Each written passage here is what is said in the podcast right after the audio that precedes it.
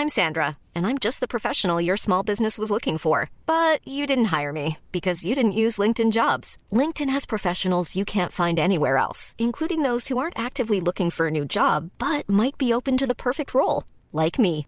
In a given month, over 70% of LinkedIn users don't visit other leading job sites. So if you're not looking on LinkedIn, you'll miss out on great candidates like Sandra. Start hiring professionals like a professional. Post your free job on linkedin.com/people today. Bonjour à tous et bienvenue dans le Rendez-vous Jeu, l'émission bimensuelle où on vous résume toute l'actu du jeu vidéo et de l'industrie du gaming. C'est parti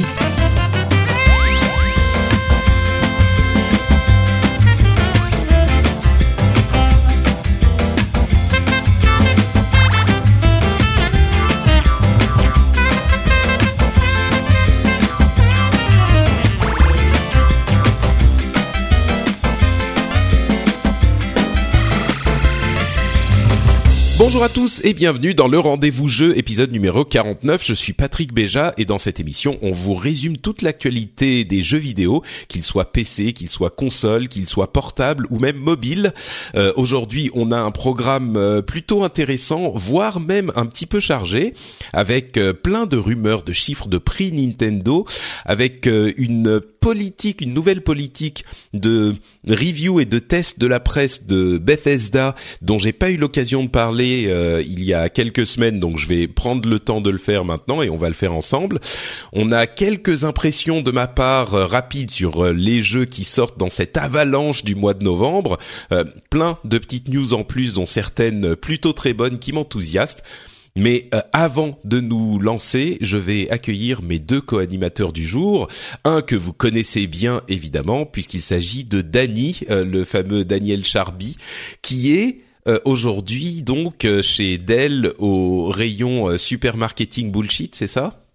Voilà, exactement. Mes produits sont les plus beaux, les meilleurs, achetez-les et de préférence par paquet de 4 ou 5.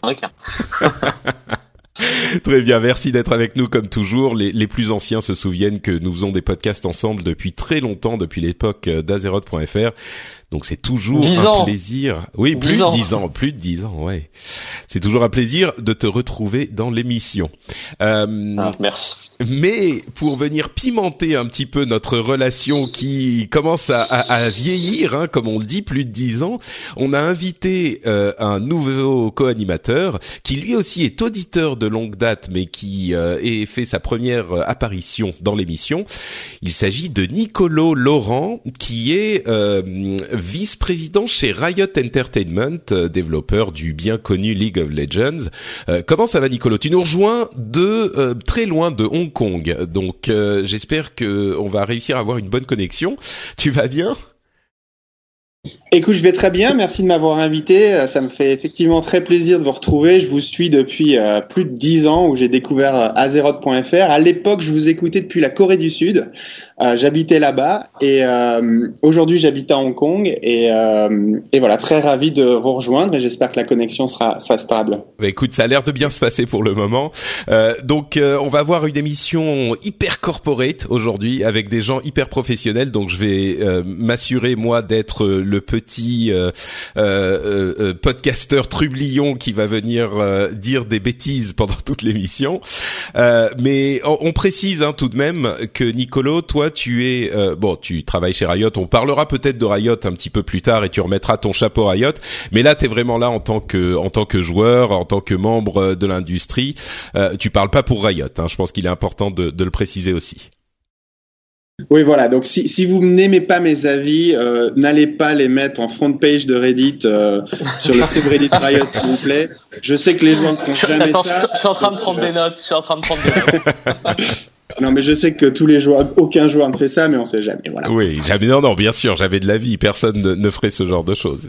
C'est certain. Surtout qu'on a effectivement des sujets euh, intéressants à traiter et des sujets intéressants à traiter d'un point de vue euh, de de l'intérieur de l'industrie. Donc, euh, je suis heureux d'avoir des gens qui connaissent ces aspects de notre de notre hobby pour pouvoir en parler.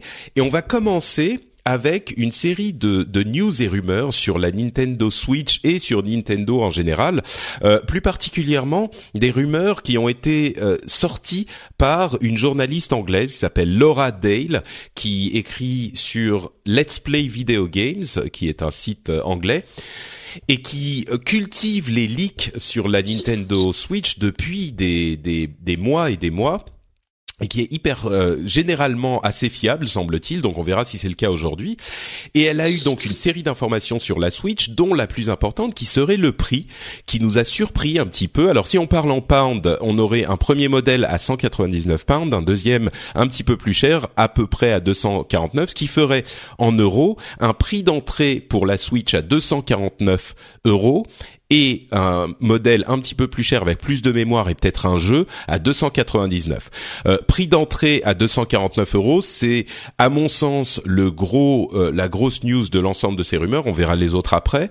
Euh, et, et c'est plus bas que ce que j'imaginais. Moi, j'imaginais que le prix d'entrée serait à 299. Euh, Est-ce que pour vous, ça change la vision que vous avez de la Switch? Est-ce que vous vous fiez à ces leaks? Euh, Est-ce que vous avez vous à gérer des leaks peut-être de temps en temps et c'est intéressant à, gérer? Mais surtout, qu'est-ce que vous penseriez d'un prix de 249 euros pour euh, la Switch euh, modèle d'entrée de gamme? Peut-être Dany en premier? Ok, ok. Et eh ben écoute.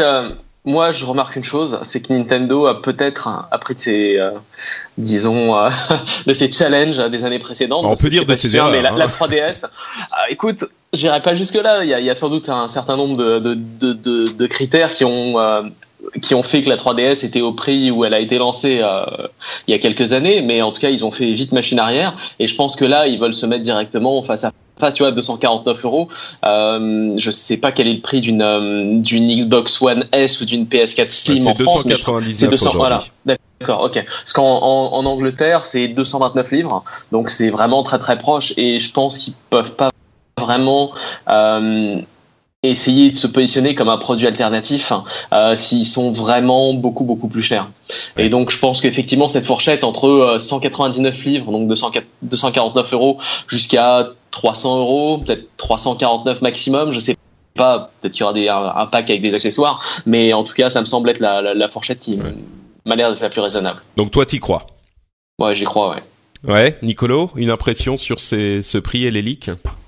Ouais, moi je sais pas si j'y crois, mais euh, mais je pense qu'effectivement c'est un bon prix. Si je me souviens bien, il me semble que c'était le prix de la Wii euh, première du nom, qui était aussi à 249 euros et qui les a effectivement bien aidés. Ça ça permet aux gens de passer à l'achat même si on a des doutes sur la console. Ça permet aux gens de voir la console comme une deuxième console en plus d'une d'une Xbox ou d'une PlayStation. Donc euh, j'espère pour eux, moi je suis assez fan de Nintendo, donc j'espère que c'est vrai et qu'ils vont qu'ils vont en vendre des camions.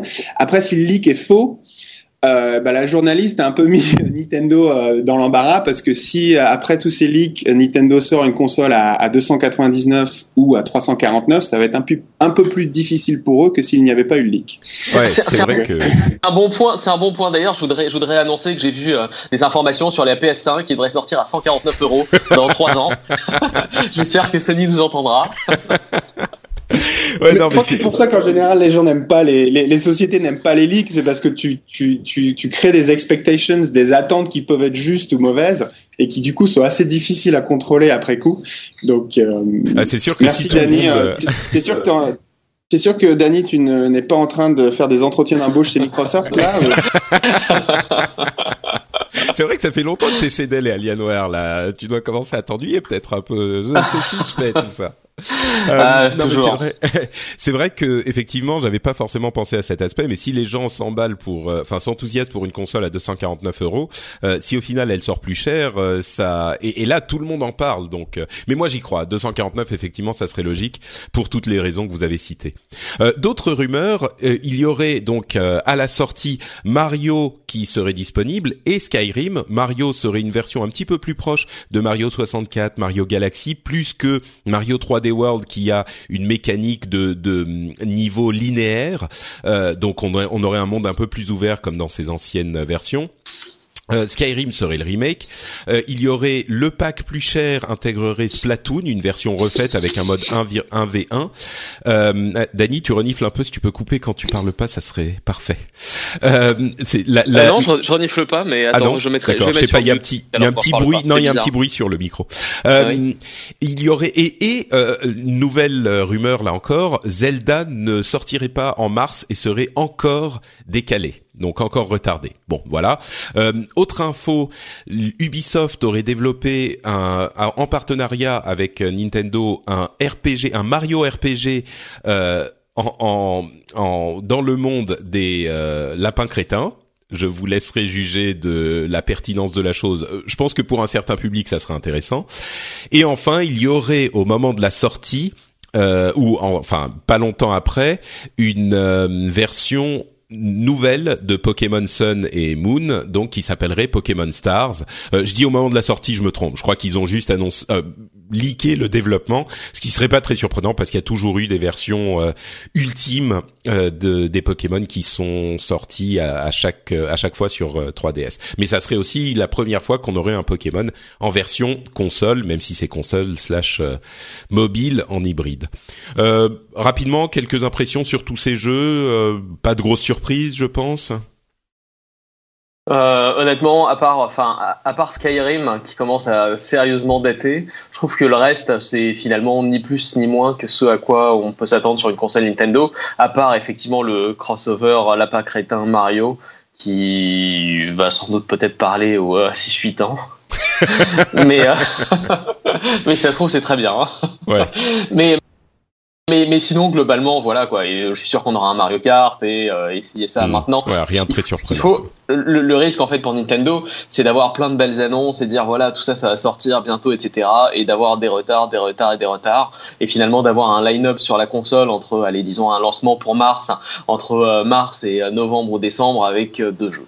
Ouais, c'est ce qui était le gros problème avec la Wii U. Espérons qu'effectivement ils ne décaleront pas trop Zelda. Je crois que s'ils ont un Zelda, un un, un Mario, euh, un Splatoon, un Zelda dans les trois mois de la sortie, on va dire, ça peut fonctionner. Si c'est décalé à la fin de l'année, euh, là c'est plus gênant.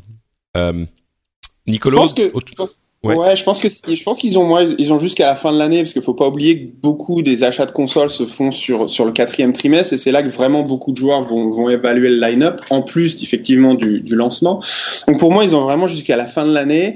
Si d'ici la fin de l'année, ils ont un vrai Mario, un vrai Zelda, un Mario Kart, un Platoon et j'irais même jusqu'à dire que si j'étais eux, moi je ferais un port de certains jeux Wii U qui étaient très bons mais qui n'ont pas eu leur public parce que bah, la Wii U ne s'est pas vraiment vendue. Par exemple, Smash Bros. Euh, ce qui ça valerait pas le coup de faire un port euh, assez simple avec quelques améliorations, euh, de manière à pouvoir le sortir l'année prochaine avant les fêtes de Noël. Euh, voilà le genre de choses que je ferais pour m'assurer qu'à Noël, au moment où les gens se posent la question, il y a vraiment toutes les grosses franchises Nintendo qui soient là, ou quasiment toutes, euh, parce que c'est ça qui va vraiment faire vendre la console, c'est pas le, les, les, accessoires, le, le, le, fait de pouvoir partir, la 3D, le movement, tout ça, c'est pas vraiment ce qui compte à mon avis, c'est les jeux.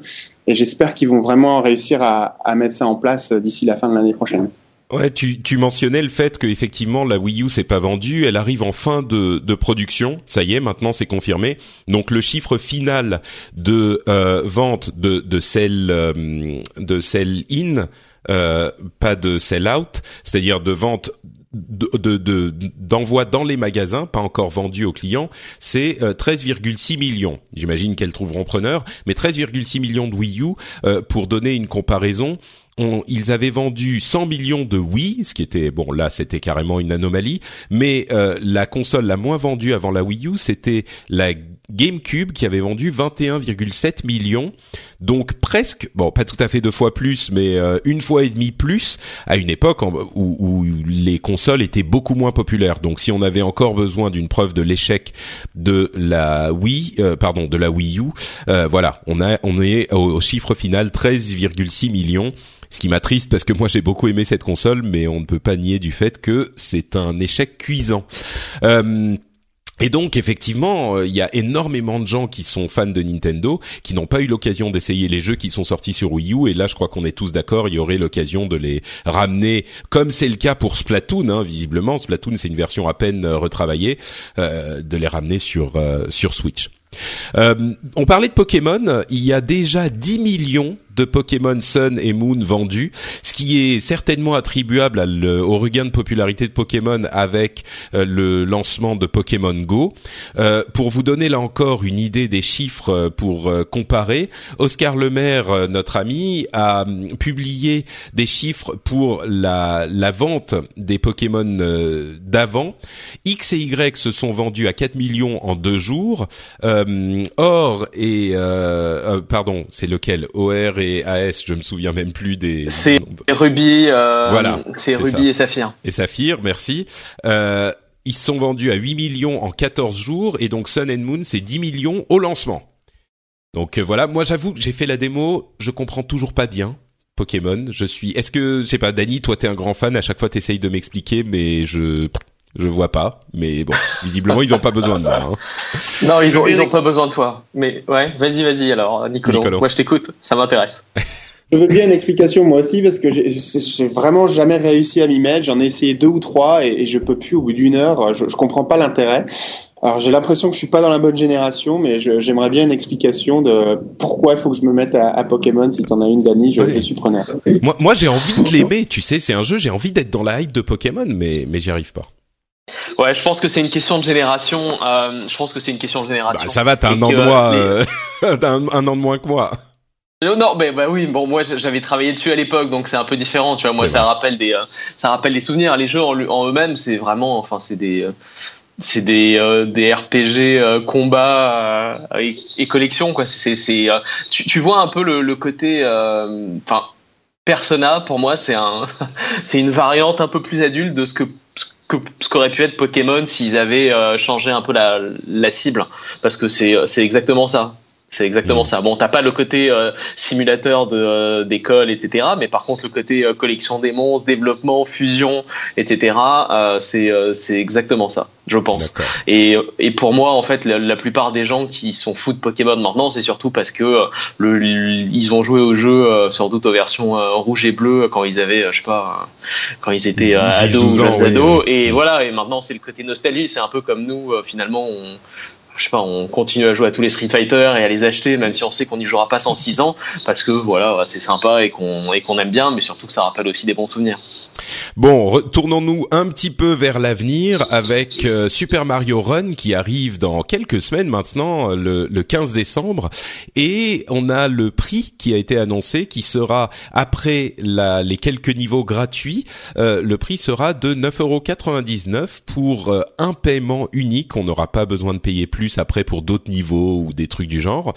Euh, et c'est marrant parce que on en avait parlé ben, avec toi, Dany, hein, à l'époque, et on en avait parlé justement en spéculant sur le prix et on s'était arrêté, je crois, tous les deux sur 9,99€.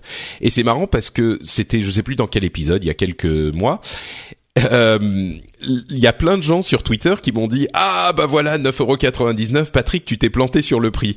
Et moi je disais mais euh, mais, non mais c'est ce que j'avais dit c'était c'était très drôle. Donc euh, voilà on avait expliqué toutes les raisons pour lesquelles on pensait que ça serait ce prix là encore une fois comme je le dis souvent il est facile de baisser un prix si ça marche pas super bien plutôt que de le remonter euh, si on s'aperçoit que ça se vend comme des petits pains. Le premium Nintendo et la qualité du jeu qui a l'air d'être là adapté au mobile mais quand même euh, respectueuse de la de la qualité des jeux Nintendo, même si c'est pas un jeu de console classique, c'est quand même pour un mobile un jeu qui pourrait parler aux, aux core gamer euh, un petit peu au moins.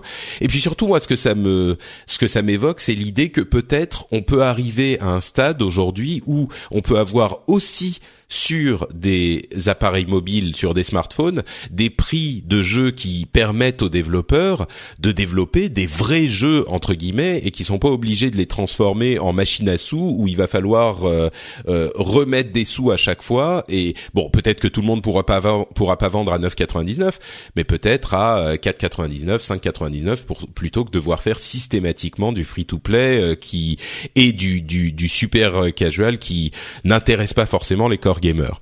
Moi, c'est ce que j'en retiens. Euh, une réflexion bah, disons que, disons que, disons quand tu vois les résultats des, euh, des, des mastodontes du genre type Tencent et autres, je suis pas sûr que ça aille dans cette direction-là. Mais euh, disons que j'espère comme toi que ça arrive un jour et qu'il peut et qu'il puisse y avoir une alternative en fait au, euh, au jeu euh, free to play ou pay to win pour pour avoir des jeux complets à un prix peut-être plus élevé et une qualité un peu différente hein, plutôt ouais, finalement les, voilà les jeux core gamer plutôt que les millions de clones de de tout ce qui existe en ce moment sur sur les les OS mobiles. Ouais. Et Age of War, Fire 18, Combat, voilà. ouais c'est ça. Dragons of War. ouais. Nicolas Moi, je pense que ça va arriver. Ouais, je pense que euh, alors je suis je suis comme toi, Patrick. Je je, je rêve de que les développeurs euh, prennent la plateforme plus au sérieux pour les pour les core gamers dont, je fais partie. Euh, je suis très frustré. Je joue sur toutes les plateformes, mais c'est vrai que je suis assez frustré sur sur les téléphones. Mais je pense que c'est ça va arriver en fait. Ce qui, se passe, c'est pour moi, c'est euh, une sorte d'anomalie de marché. Les plateformes Google et, Apple sont arrivées. Il y a eu, ça, ça a vraiment fait un trou d'air. Ça a amené énormément de jeux. Il y avait de l'argent facile, donc tout le monde s'est rué dessus. Euh, il y avait vraiment pas, il n'y a pas beaucoup d'intérêt de se casser la tête pour faire des jeux pour core gamer quand tu peux faire un jeu très rapidement en quelques mois et générer des, dizaines voire des centaines de millions de dollars. Mais je pense qu'avec le temps le marché va être de plus en plus mature. C'est un peu comme euh, les jeux sur euh, navigateur il y a une dizaine d'années ou les jeux sur Facebook il y a cinq ans. Euh, au bout d'un moment, bah, ça va plus forcément aussi bien marcher.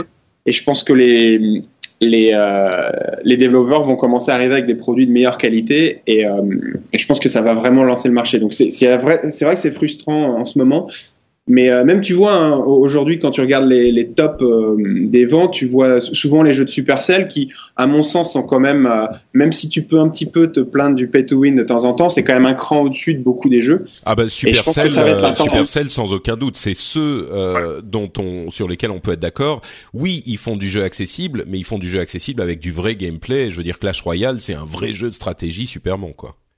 Et, et je pense qu'entre eux, euh, Nintendo et d'autres qui, qui vont continuer à arriver. Je pense que ça, voilà. Je ne sais pas si ça va être l'année prochaine ou dans deux ans, mais je pense que dans cinq ans, le marché sera vraiment, vraiment différent.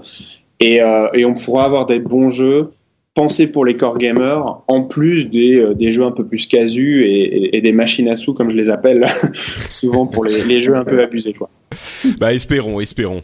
Euh, dernière petite news Nintendo, c'est la folie de la NES classique, la petite machine à 60 ou 70 euros, je sais plus, qui, qui joue 30 jeux Nintendo euh, NES de l'époque, euh, qui s'est vendue en, en, deux jours, euh, on n'en trouvait nulle part, euh, nulle part dans le monde, et qui se vendait bien sûr sur eBay. Visiblement, la, la plus chère était à, à 500 dollars, celle qui est effectivement partie. Il y en a qui sont en vente plus chère, mais mais une qui est partie, qui a été achetée, c'était 500 dollars.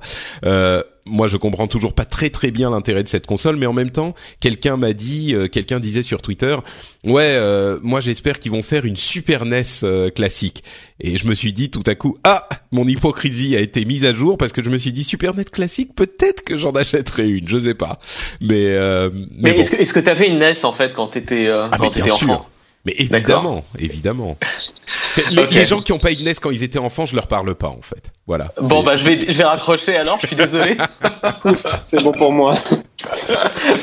mais ouais. mais mais en fait c'est alors moi je, moi je pensais que ça parlait surtout à la fibre en fait de euh, euh, de, de, gens finalement qui ont grandi avec une NES dans leur dans leur dans leur foyer, mais finalement, euh, au vu du succès, j'ai l'impression que c'est surtout aussi euh, peut-être un effet de mode en disant voilà, bah je peux jouer à cette console-là à laquelle j'ai jamais joué avant pour 50, 60, 70 euros, je connais pas le prix en France, mais euh, et, euh, et pour pas cher avoir accès à une 30 des des bons jeux de la console. Maintenant vu l'âge quand même, je pense qu'il doit être assez assez rude d'accès pour quelqu'un qui n'a pas essayé. Donc je suis intéressé de, de, de lire aussi les, les, commentaires des gens quand ils vont écouter ce podcast en disant bah voilà euh, moi je l'ai acheté pour telle raison et euh, et voilà ce que j'en pense parce que je dois avouer que même sans en avoir une moi-même, j'ai été tenté. Oui, d'accord. Bon bah et, comme quoi. Et, et je sais pertinemment qu'aucun des jeux j'aurais supporté plus de 10 minutes, c'est pas possible. Nicolas pour, pour, ta culture, moi, moi je pense que moi j'aimerais l'acheter quand, quand mes enfants sont un peu plus grands. Euh, J'ai lu un, un post, un blog il y a quelques années d'un Américain qui a fait découvrir les jeux vidéo à ses enfants en repassant par les anciennes générations. Donc quand son gamin avait, je sais pas, 5 ou 6 ans, il l'a mis sur la NES. Un an après, il l'a mis sur la Super NES et il l'a fait grandir comme ça. Et en fait, il a raconté l'histoire de 7 ou 8 ans Et, euh, et il disait que c'était c'était fascinant parce que son, son gamin avait vraiment appris à apprécier le, le gameplay au-dessus de, des graphismes et, des, des, bells and whistles comme on dit en anglais. Et, euh, et moi j'aimerais bien faire ça avec mes, mes enfants, me dire voilà leur faire un, peu découvrir les jeux vidéo plutôt qu'ils aillent tout de suite sur Pokémon Go ou euh, Age of War ou je ne sais quoi. Euh, je les mettrais bien sur une NES pendant un an à découvrir Mario, Zelda, et puis l'année d'après sur la Super NES classique, etc. Bon, c'est encore un peu trop jeune, mais, euh, mais, je, alors, je, ça, bien ça, ça. tu vois, je suis, je suis tout à fait d'accord avec toi. Et euh, même si, euh, enfin, ce que je mentionnais pour moi, le, le fait, la difficulté de pouvoir jouer à ces jeux-là maintenant plus de 10 minutes, je pense que c'est lié à la NES. Et par exemple, tu me, tu me, tu me dirais, voilà, il y a telle machine à laquelle tu jouais quand tu étais enfant ou la Super NES, la version Super NES, j'achète direct, mais la NES, quand même, graphiquement, c'est rude. Et moi, personnellement, en tant que, euh, que vieux de la vieille, euh, je suis je préfère, je préfère jouer à, enfin, à des versions arcade en fait de tous ces jeux-là, euh, qui sont quand même plus jolies et plus agréables Ah, et ça, qui datent c'est- de la même époque. Oui, c'est que Mais toi la nostalgie, te- oui, voilà. Mais, Voilà. mais c'est vrai qu'il y a plein de gens qui ont qui ont dit qu'ils jouaient, euh, qu'ils y jouaient avec leurs enfants. Donc euh, il y a il y a un truc là aussi effectivement qui est euh, notable. Donc euh, donc voilà pour nos news euh, Nintendo et rumeurs et Switch et tout ça. Euh, comme toujours, hein, un grand amour pour la société Nintendo qui ne qui ne meurt jamais, ni l'amour ni la société. En tout cas, on l'espère. Euh, passons maintenant à une information sur euh, ben, Bethesda et l'écosystème de la presse euh, et de la communication dans le jeu vidéo. C'est une information qui date un petit peu maintenant. hein. Elle est sortie avant mon voyage euh, à la BlizzCon, donc euh, j'ai pas pu en parler à ce moment-là. Et je tenais à en parler quand même. Ce qui s'est passé, c'est que Bethesda a publié un très court article euh, de blog où ils ont expliqué euh, un petit peu benoîtement, euh, voilà, on va euh, désormais, on ne va plus fournir les jeux à la presse en avance. Euh, pour euh, différentes raisons, on va plus fournir les jeux à la presse euh, en, en avance, et donc vous, enfin voilà, on a on a plus les journalistes n'auront plus la possibilité de sortir les reviews s'ils veulent bien les faire le jour de la sortie du jeu. Euh, ils justifient même pas vraiment la raison pour laquelle ils ont fait ce choix. Ce qu'ils disent, c'est que ben on a sorti Doom. euh, beaucoup de gens se posaient de- des questions parce qu'on n'avait pas fourni de version presse en avance. Euh, maintenant, ils les fourniront d'après eux à peu près 24 heures avant, hein, donc euh, pas le temps de de, de faire une bonne review. Mais donc ils ont dit on a sorti Doom, les gens se posaient des questions sur la qualité du jeu parce qu'on n'avait pas fourni de version presse et pourtant euh, Doom a été un gros succès acclamé par la critique Euh, et euh, le l'idée c'est que euh, voilà, on n'a plus forcément besoin de fournir euh, les, les, le- le jeu aux gens. Ils font une petite mention du fait que euh, on comprend que certains d'entre vous veulent lire les reviews avant de prendre leur décision. Donc, si c'est votre cas, on vous, on vous encourage à attendre que la review soit disponible. Genre euh, voilà de manière euh, genre euh, on, on- a entendu euh, que ça posait des problèmes mais on s'en fout un petit peu quoi c'est l'impression que ça fait euh, donc voilà pour euh, le- l'article lui-même. Euh, moi, j'ai bon, il y a eu beaucoup de choses qui ont été écrites, des gens qui se sont plaints de la chose, euh, surtout dans la presse, bien sûr, qui disent qu'ils ne peuvent pas faire un travail euh, efficace avec une telle euh, politique de review de la part de la de la société Bethesda. Euh, moi, je pense que c'est une. euh, là, on rentre dans le, la question, la, la partie. euh, Patrick donne son avis, mais je pense que c'est une mauvaise chose pour le consommateur. À mon sens, euh, c'est ça, ça ne bénéficie pas du tout au consommateur. Ça bénéficie évidemment à Bethesda pour la raison suivante, c'est que euh, il s'agit de euh, reprendre. Ah, il faut préciser quand même une chose. Ils ont absolument le droit de prendre cette décision. Personne ne peut leur dire euh, comment gérer leur business, comment ils ont 100% le droit de le faire. Par contre, la seule raison pour laquelle ils ont pris cette décision, à mon sens, c'est une question de contrôle.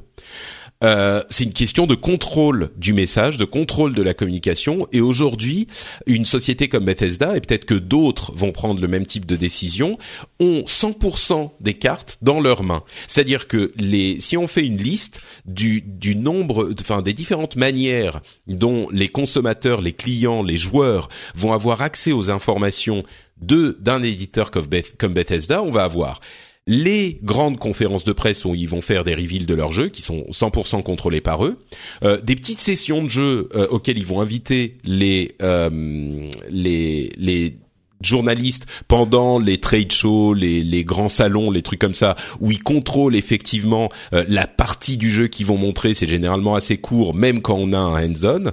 Euh, des press tours où là, on a encore un petit peu de euh, c'est encore relativement neutre parce que le journaliste peut prendre le temps de tester le jeu, mais enfin c'est quand même quelques heures, trois quatre heures, à la grande limite une journée, mais euh, c'est quand même euh, une grosse partie de contrôle de Bethesda là encore, et c'est le, le, plus le, moins de contrôle qu'ils auront, et ils en ont quand même pas mal des partenariats avec des influenceurs où là ça va être euh, des, des unboxings, euh, des euh, opérations de promo où ils vont faire des streams sur ce genre de trucs ou des vidéos sur YouTube, des vidéos payées ou des trucs en partenariat avec les équipes communautés, etc. Là encore 100% de contrôle de Bethesda et bien sûr tout ce qui est marketing classique, les, les pubs, les trailers, machin truc. Donc voilà, on n'aura plus aucun moyen d'avoir un avis qui n'est pas euh, contrôlé par Bethesda par la presse. Et à mon sens, c'est pas la fin du monde. Hein. On peut tous euh, attendre une semaine, euh, semaine avant d'acheter le jeu si on le souhaite. mais le truc, c'est que sur, disons que au moment de la sortie d'un jeu, il y aurait eu avec des reviews euh, cinq personnes qui auraient acheté le jeu de toute façon et deux personnes qui l'auraient pas acheté et trois personnes qui auraient regardé la review pour voir s'il l'achetait ou pas euh, et qui au final ne l'aurait pas aurait décidé de ne pas l'acheter. Et eh ben sur ces trois personnes, euh, sans review, il y en aura un ou deux qui vont l'acheter quand même parce qu'ils vont se dire ouais bon ça a l'air sympa, je vais l'acheter et voilà. Donc ça bénéficie entièrement à Bethesda à mon sens et euh, c'est c'est pas une bonne chose. Donc euh, voilà, ça c'est mon avis. Je suis un petit peu sévère euh, sur la chose. Je ne sais pas si vous vous le vous le partagez, euh, sachant que bien sûr, bon, vous vous vous faites euh, partie de l'industrie. Hein. Moi, je l'ai quitté. Et je suis plus, je suis complètement indépendant et objectif. On est, Mais on est les marques de bullshit. N'oublie pas nous. Donc on est les, les, rois de ce monde, hein, tu sais. tu disais les, les marketeurs bullshit, c'est ça? Ouais, C'est ça. Ouais. Non, moi mon point de vue, c'est c'est vraiment le J'aime pas trop l'univers du, du, jeu retail parce que ça, ça, te force à faire ces choses-là. Donc, euh, euh créer tout, c'est tu vends ta boîte euh, day, day, one et tu sais que le gros de tes ventes va se faire sur un sur une fenêtre très courte et donc du coup tu fais tout pour maximiser le buzz et tu fais tout pour limiter les, les, dommages et du coup ça, ça entraîne ce genre de comportement. Voilà, je vais pas accuser Bethesda parce que je sais pas exactement euh, quelles sont leurs intentions derrière. Maintenant c'est vrai que c'est je trouve pas ça super. Euh, je pense qu'il est toujours mieux d'avoir une relation euh, la plus honnête et transparente euh, avec les joueurs. Alors après ce que je peux donner comme conseil aux joueurs, ce que je dis tout le temps, c'est bah, éviter de précommander, éviter d'acheter de, day one. Euh, si c'est un jeu sur lequel vous allez passer 30, 40, 50 heures, euh, est-ce que ça vaut pas le coup d'attendre un ou deux jours, d'essayer d'avoir euh, plus d'avis? C'est effectivement dommage que qu'on puisse pas avoir d'informations plus tôt, surtout qu'il risque d'y avoir des journalistes qui eux veulent, parce qu'ils veulent générer du trafic, vont quand même mettre en place leur review day one, qui va certainement pas être la meilleure review du monde. donc voilà, c'est dommage. ça serait mieux si c'était fait autrement. Euh, donc voilà le, le conseil, essayez de mm. peut-être d'attendre effectivement et de faire un avis propre. Attendez 48 heures, une semaine peut-être avant de, avant d'acheter votre jeu quoi. Bon, Dany, toi qui es euh, aussi qui connais bien le, le, monde du marketing et de la communication, euh, est-ce que tu peux, tu as une euh, une opinion qui peut-être va expliquer les, les raisons de la chose et peut-être nous nous donner un peu de perspective plutôt que d'être juste des des consommateurs énervés qui sortons les fourches et les pics. Bah, je pense que euh, une des raisons qu'ils aiment qu'ils aiment bien sortir en fait les, les éditeurs, c'est euh, oui mais euh, il y a des patchs Day One qui vont arriver, qui vont améliorer l'expérience du jeu, qui vont ajouter des fonctionnalités, etc. Et donc les versions auxquelles les journalistes hein, jouent ne sont pas définitives. Ce qui est pas forcément faux et ce qui est un, un, un argument qui se vaut. Maintenant, je pense que comme le dit Nicolo, il y aura forcément des, des journalistes un peu plus pressé que les autres pour poster euh, une, euh, un article, une review qui sera euh, plus ou moins juste selon les jeux. Et, pour générer, je pense que ça c'est un vrai avec les clics. Exactement, exactement, pour générer des revenus avec les clics, du trafic, etc. Pour dire voilà, on a la première la première review au monde de tel jeu. Et, et finalement, est-ce que c'est un risque pour le consommateur de de, de, de, de faire confiance ensuite à ces à ces journalistes? Pour euh, pour des, des, avis qui seront pas forcément aussi détaillés et poussés que si euh, le journaliste avait passé une semaine à écrire son article en jouant au jeu. Donc euh, je, je, comprends les, les, les, raisons qui poussent Bethesda à le faire et en plus de toute façon ça permet aussi de limiter la casse en cas de par exemple enfin je crois que tous les portages PC euh, importants de ces derniers mois, ils avaient des, des, des problèmes en termes de qualité, de framerate. donc je pense que ça peut être une bonne chose aussi pour laisser le temps à, à l'éditeur de se retourner et de et de et d'arranger ça. Mais en contrepartie euh, enfin c'est clairement le, le, consommateur le client qui en pâtit. Et comme tu l'as dit euh, précommander c'est rarement une bonne chose malheureusement.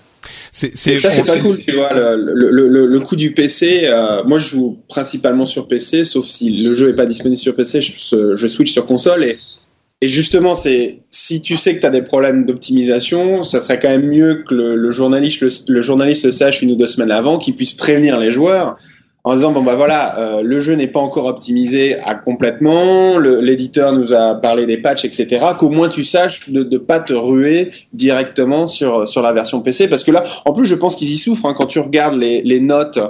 Euh, des jeux euh, sur Steam, une fois qu'ils sont lancés, tu as des jeux qui sont super, qui se font massacrer justement à cause de ça, parce que les joueurs sont pris à dépourvu, on leur a vendu le jeu pendant deux ans à coup de trailers et de pubs, etc. Et le jour où ils veulent le lancer, le jeu marche pas bien. Donc euh, pour moi, je ah, pense qu'à c'est même marche pas C'est même pire que marche pas bien parce que sur des des PC ultra puissants, euh, ne pas avoir la même euh, le même framerate et la même qualité euh, d'affichage que sur sur une console, c'est c'est quand même la honte. Hein. Et ouais, moi je trouve je trouve que c'est une catastrophe pour un éditeur et une honte de proposer un, un tel produit. Maintenant, il y a toutes les raisons qui sont mercantiles derrière et tous les budgets marketing qui sont là pour assurer des ventes très très fortes dès le premier jour. Et donc je comprends les raisons pour lesquelles il les retire pas tout de suite et qui continue à les pousser. Et euh, ma, ma ça, ça, se fait de plus en plus quand même de, de décaler la sortie PC quand elle est pas prête, euh, mais mais c'est pas toujours le cas. Ouais. Alors les, les, les, derniers souvenirs que j'ai moi sur les jeux que j'ai personnellement achetés, c'était pas très très bon. Hein. vrai, Écoute, euh, j'ai essayé de voir Watch Dog 2 est sorti. Euh, alors je sais pas s'il est sorti en France, mais euh, il est sorti euh, aux États-Unis. Et j'ai essayé de voir sur Steam, et il n'est disponible que dans deux semaines. Donc euh, je me suis dit soit c'est parce qu'ils veulent optimiser la, la, version PC parce que je sais qu'ils ont un petit peu galéré sur la sur Watch Dog 1, ou c'est peut-être pour contrer le piratage. Je sais qu'il y a aussi ces, ces raisons-là qui, qui viennent en jeu pour décaler la version PC. Euh, moi, je suis plutôt positif, donc j'espère que c'est parce qu'ils vont ils vont peaufiner la version PC, mais effectivement, les, les éditeurs peut-être commencent à se dire euh, décalons la version PC afin de s'assurer que, mm. que la qualité soit cool. Bon, c'est on, on s'écarte un petit peu de la question des, des reviews. Euh, de, de parce qu'en fait euh, la version PC qui est pas bonne euh, s'il décale, ça va. S'il décale pas, on est quand même. Euh, c'est compliqué à gérer pour l'éditeur parce qu'ils disent euh, bon bah oui, euh, cher journaliste, on a un patch qui arrive très bientôt sur PC, mais du coup, en tant que journaliste, tu fais quoi quoi? T'es obligé de noter le jeu tel qu'il est, mais en même temps, tu le notes tel qu'il est pour si ça se passe bien effectivement et ça arrive, t'as un patch qui sort au bout de quelques jours ou une semaine. Est-ce que tu vas revenir renoter ton jeu? Enfin Bon, je sais pas, mais en tout cas, euh, cette nouvelle politique de Bethesda change rien à ça, à mon sens, euh, au contraire, quoi. Euh, en rapport, la nouvelle politique pour le coup de EA envers les influenceurs, qui a fait une chose que j'aimerais que fassent tous les développeurs, c'est créer une, iconographie pour signaler les vidéos sponsorisées et les vidéos euh, faites en partenariat, euh, les vidéos sponsorisées, enfin sponsorisées partenariat ou carrément publicité. Donc ils vont maintenant exiger que tous les YouTubers, Twitchers, etc. qui font des vidéos en partenariat avec eux et une iconographie claire pour l'indiquer. Et ça, pour le coup, c'est plutôt une bonne chose. Euh, bah écoutez, euh, on va faire une euh, petite, euh, un petit détour rapide pour s'écarter des news et aller vers les impressions de certains jeux qui sont sortis. Alors, je suis, euh, j'en ai essayé plusieurs. Hein, je me suis sacrifié pour les auditeurs du, du rendez-vous jeu. En même temps, euh, vous savez, hein, l'émission c'est pas une émission de review, c'est pas une émission de test. Donc euh, là, c'est des petites impressions rapides sur quelques heures de jeu à chaque fois. Euh, je, c'est pas du tout une review mais quand il y a autant de jeux, c'est la période vraiment, je parlais de l'avalanche de, novembre, euh, c'est la période euh, évidemment, on va on va en parler un petit peu aussi parce que ça fait l'actualité.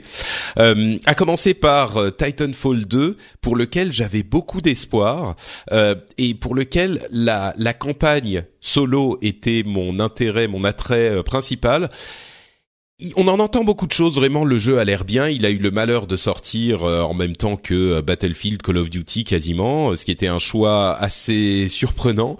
On peut se dire que peut-être qui est s'était dit, on l'avait sorti le 1, on avait sorti le 1 en mars et ça avait très vite disparu, peut-être pour d'autres raisons que simplement la sortie en mars. Mais donc peut-être qu'ils sont dit on va le sortir en, dans la période des fêtes euh, pour qu'il y ait un effet d'entraînement.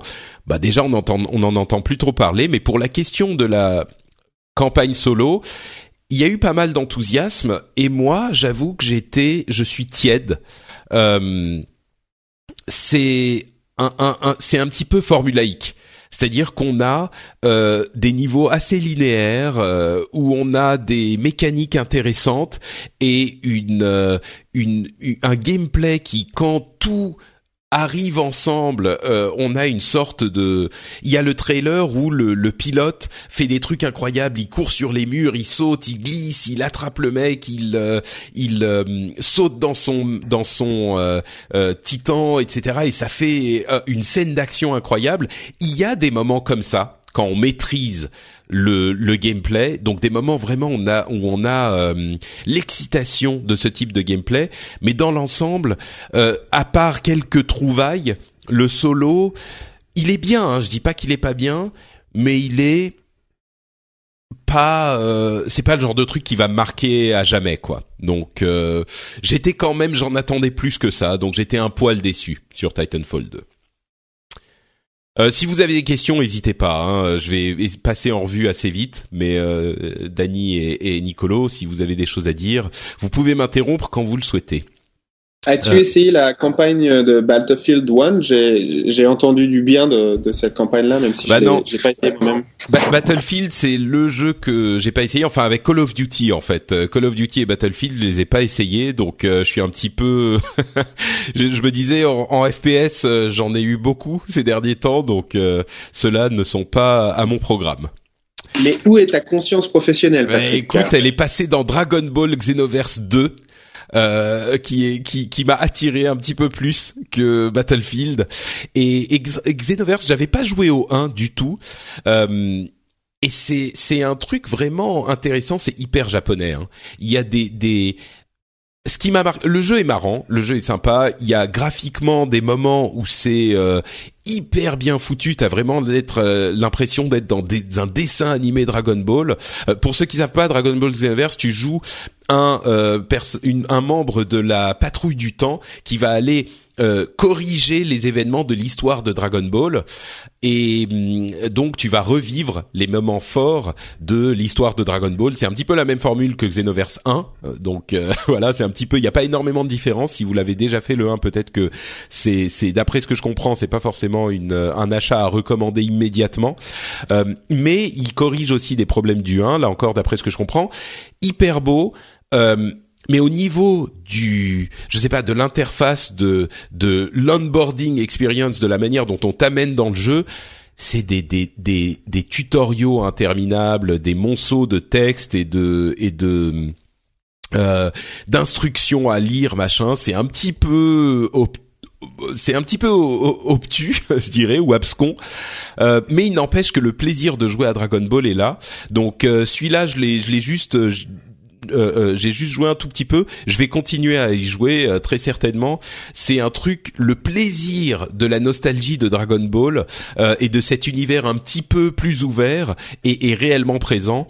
Donc voilà, faut, je pense qu'il faut être fan de Dragon Ball, mais si on laisse, ça répond à la, à la fan attitude, quoi. Donc en gros, toi, ta recommandation, c'est de prendre. Je me tâtais déjà il y a, quelques semaines, surtout au vu des, reviews qui étaient euh, plutôt pas mal pour ce jeu. Et euh, même si mes derniers essais avec Dragon Ball, c'était sympa pendant une ou deux soirées et après euh, au placard, est-ce que, enfin, il faudra que tu me dises si celui-là vaut vraiment le coup après, après que tu aies passé un peu plus de temps dessus. Ouais, je réserve encore un petit peu mon jugement, peut-être. J'ai vraiment joué un tout petit peu, mais j'ai déjà pris euh, un plaisir un petit peu euh, coupable, tu sais, c'est tu sais que le jeu est pas super bon objectivement, mais il n'empêche, c'est un petit peu Dragon Ball donc euh, tu en retires. C'est c'est un petit peu le même plaisir que pour le Dragon Quest de l'année dernière. j'ai besoin de ma dose de japonaiserie de temps en temps.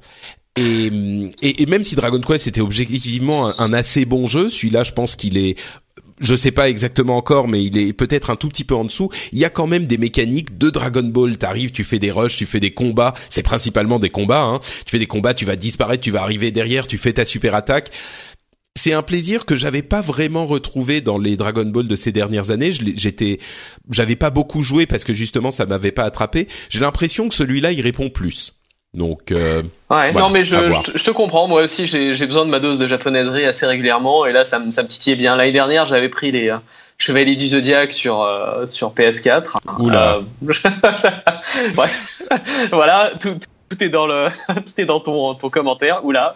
Et encore oula oula, c'est vraiment c'est c'est positif, je pense. Donc euh, voilà, donc c'est pour ça que j'ai un petit peu de, un petit peu d'appréhension vis-à-vis de ça. Mais Dragon Quest, en revanche, je me suis éclaté dessus et euh, j'ai hâte d'avoir le deuxième. Et c'est pour ça que finalement euh, Dragon Ball Xenoverse 2 me tentait pas mal. Bah écoute, je pense que effectivement c'est ce genre de public qui pourrait l'apprécier. Euh, Watch Dogs 2, euh, comme je vous dis, hein, j'ai mis les doigts partout, hein, dans toutes les dans tous les les pots. euh, Watch Dogs 2, j'avais beaucoup d'espoir, enfin beaucoup d'espoir. Je pensais que le jeu pourrait être intéressant, et c'est pas qu'il est pas intéressant, mais d'une part, euh, j'évoquais l'idée d'un Grand Theft Auto San Francisco, mais c'est exactement ça, exactement. C'est vraiment Grand Theft Auto San Francisco. Euh, T'arrives, c'est un immense bac à sable et tu peux, euh, euh, t'as des voitures à conduire tout le temps, tu peux faire des cascades, tu as un flingue. Tu, ta première mission super bien foutue, super intéressante, l'ambiance est vraiment là. Première mission, euh, je me dis ouais t'es un hacker, tu sors ton téléphone, tu vas hacker les trucs. Là encore j'avais pas fait le premier, hein, donc je sais pas, je savais pas tout à fait à quoi m'attendre, mais tu sors ton téléphone, tu hackes les trucs, je me dis waouh, c'est le mec qui va arriver, euh, il va tout faire avec son téléphone, il va sneaker partout, euh, machin. Et puis tu rencontres, tu, tu croises un garde et là il sort son son son son câble avec sa boule de billard là et il étrangle le garde, il le il le tue quoi. Et puis après il sort son flingue et tu peux te mettre à tirer sur les gens je me suis dit mais qu'est-ce que c'est que ce c'est il y a une sorte de déconnexion complète entre peut-être que c'était mes attentes mais entre ce que j'attendais du truc et tout à coup ce machin qui se transforme en oui tu peux faire ce que tu veux et tu peux ne pas tirer sur les gens mais mais que fait ce hacker euh, avec le flingue quoi? Je je alors ils font un petit une petite mention du truc genre ah il a un permis de port d'armes est-ce que tu crois que ça va être un problème? Ok mais euh, ça m'a complètement sorti du truc. Et puis après, l'ambiance est hyper, c'est c'est caricatural, mais c'est en fait c'est ça la différence. Grand Theft Auto, c'est satirique. Ça, c'est caricatural. C'est genre tu as les hackers qui sont hyper cool et qui vont gagner des followers euh, pour qu'ils installent l'app et qui chopent la puissance de calcul. Euh, et, et tu es dans San Francisco, il y a des trucs marrants, tu vas aller, euh, euh, euh, euh enfin, il y a, voilà, c'est c'est de la c'est de la caricature, c'est pas de la critique acerbe comme on peut la retrouver de manière hyper drôle dans Grand Theft Auto. Oui, il y a des trucs un petit peu marrants, mais j'arrive pas à rentrer dans l'ambiance. Donc euh, un petit peu déçu par Watch Dogs 2. Techniquement, au niveau du gameplay, euh, il a l'air assez impeccable. Euh, tu as cette, cette ambiance euh, monde ouvert, hyper, où tu as des millions de trucs à faire, une modélisation de San Francisco qui est hallucinante, enfin qui est hallucinante, qui est du niveau de euh, la, la modélisation de, euh, bah, du faux Los Angeles dans Grand Theft Auto. Donc ça existe déjà depuis 3-4 ans. Donc euh, voilà, mais mais c'est quand même techniquement incroyable. Mais il n'empêche, moi je suis pas rentré dedans quoi. Donc je sais pas si faut savoir que le, le 1, en fait, moi j'ai joué au 1, j'avais, je, l'avais apprécié plus que je pense la plupart des gens, je l'ai fini d'ailleurs, et c'est, c'est, c'est plus une, un jeu de gunfight en fait en, monde ouvert, donc j'avais plus l'impression d'être euh, ouais dans un jeu de gunfight ou limite me prendre pour Nathan Drake des fois, tu vois. C'est juste que j'avais des outils un peu plus. J'avais un peu d'outils qui me permettaient de distraire les gardes ou euh, ou d'avoir un peu plus d'informations avant de rentrer dans la gunfight. Mais la plupart du temps, même quand j'essayais de la jouer un peu douce, je me retrouvais à sortir mon flingue parce que bah c'était le plus efficace. Et, euh, et, ça m'étonnerait pas. J'ai pas essayé le 2, mais ça m'étonnerait pas du coup que, que le 2 soit soit similaire. Et c'est vrai que ça fait un contraste avec tous les trailers qu'on a vus euh, depuis depuis quelques mois. Mm. Bon, voilà, on, vous laissera vous faire euh, votre propre avis. Encore encore une fois, j'insiste, hein, c'est vraiment des, des, premières impressions. Donc euh, prenez pas ça comme argent comptant, c'est pas une review du jeu. Euh, Dishonored 2, enfin, euh, parce que j'ai pas joué comme je le disais à Call of Duty non plus, mais Dishonored 2, le je euh, je pense qu'il m'a le plus plu de toute la liste euh, sur l'ambiance incroyable, l'introduction euh, magnifique, le gameplay vraiment aux petits oignons. Par contre, le truc pour moi, c'est que je crois que je suis tellement nul que je vais passer carrément en mode easy. Il y a eu quelques petits bugs, genre à un moment je devais assassiner quelqu'un, il quitte la pièce, j'étais caché dans l'ombre, je me disais ah, ah je vais arriver derrière, il commence à quitter la pièce donc je le suis de loin et tout à coup il arrive dans une autre pièce et ça met un, un, une notification euh, assassiné bravo vous avez tué truc alors que j'étais à, à 50 mètres derrière donc euh, bug un petit peu bizarre.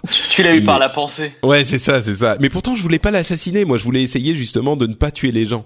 Mais euh, mais bon, bref, il n'empêche, super ambiance et, et j'ai commencé à à, à, essayer d'être discret, machin, de pas tuer les gens.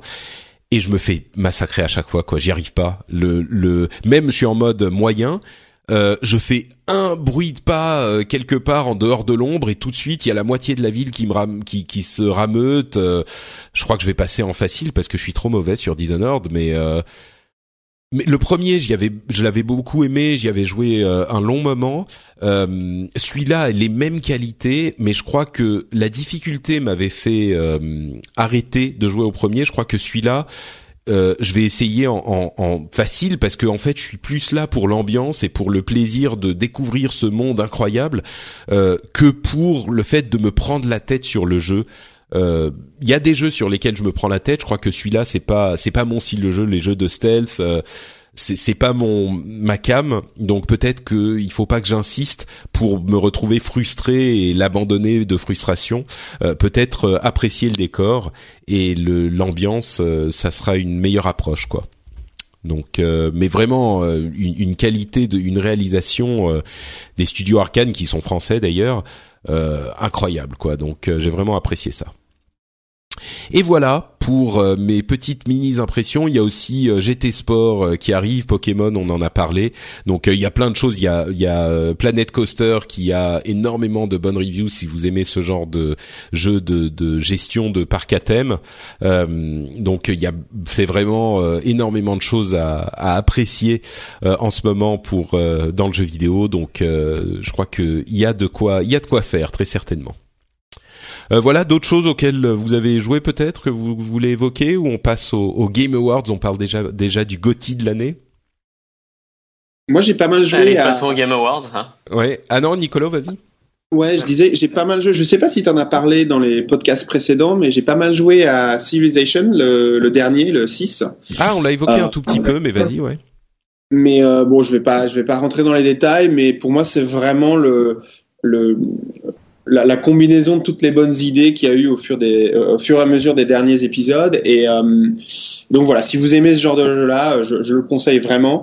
Et contrairement aux civilisations 4 et 5 qui euh, avaient déçu un peu de, de, monde au moment de la sortie et qui étaient devenus vraiment incontournables après une ou deux extensions, là je trouve que le jeu est vraiment, est vraiment bien et complet dès, dès, le lancement. Donc si vous aimez ce genre de, de jeu-là, le, le Forex, c'est à conseiller.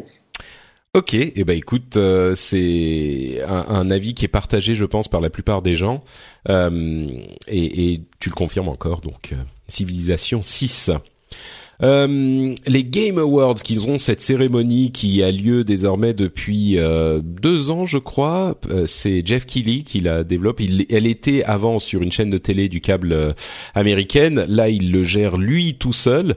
Et encore une fois, elle aura lieu début décembre, presque en même temps que la PlayStation Experience. et on aura tiens Kojima qui va être là. Il avait pas pu être là l'année dernière à cause de ses problèmes avec Konami et des problèmes de d'avocat, et ben là, il va se venger, il va pouvoir venir. Je pense qu'il y aura un petit peu de troll de Konami, c'est pas impossible. C'est un pote de, de Jeff Keighley, hein, donc c'est pas si surprenant.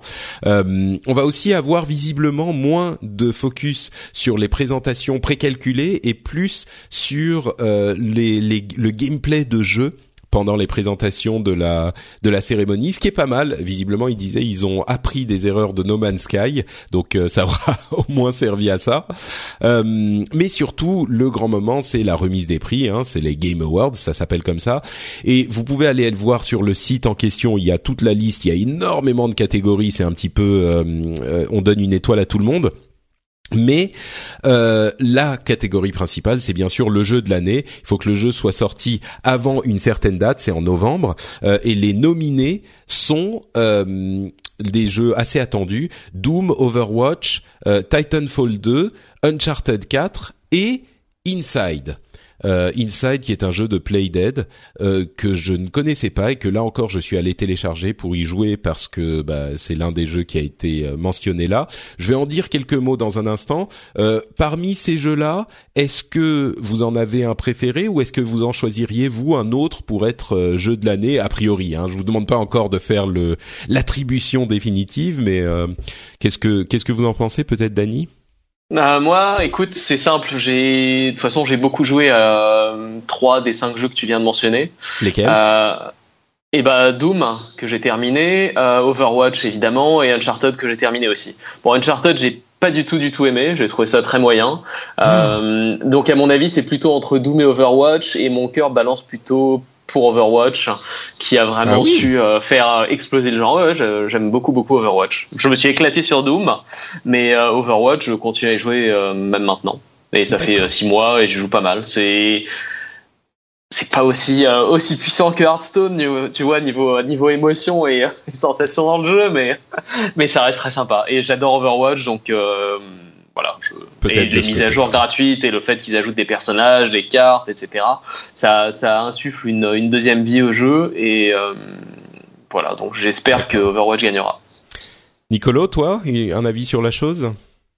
Alors moi, j'ai pas joué à tous les jeux, mais en fait, j'ai joué au même que, que Danny et, et j'aurais exactement la même conclusion, de manière, de manière un petit peu plus poussée encore. Je pense que vraiment Overwatch a, a mis la barre très haut euh, au lancement. Le suivi du développeur est, est vraiment génial et euh, enfin, je pense que c'est vraiment un jeu dont on jouera, dont on entendra toujours parler dans quelques années et je pense qu'auquel beaucoup de joueurs joueront encore dans quelques années. J'ai adoré Doom, je l'ai fini, ça m'a ça m'a ramené beaucoup d'émotions, mais je, je pense que vraiment Overwatch c'est c'est euh, ce que j'appelle en anglais genre defining game, là, le, le, le, genre de jeu qui redéfinit toute une, une tout un genre, toute, toute une, une, catégorie, catégorie de jeu.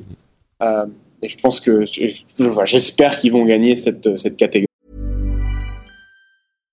Hi, I'm Daniel, founder of Pretty Litter. Cats and cat owners deserve better than any old-fashioned litter. That's why I teamed up with scientists and veterinarians to create Pretty Litter. Its innovative crystal formula has superior odor control and weighs up to 80% less than clay litter. Pretty Litter even monitors health by changing colors to help detect early signs of potential illness. It's the world's smartest kitty litter. Go to prettylitter.com and use code ACAST for 20% off your first order and a free cat toy. Terms and conditions apply. See site for details.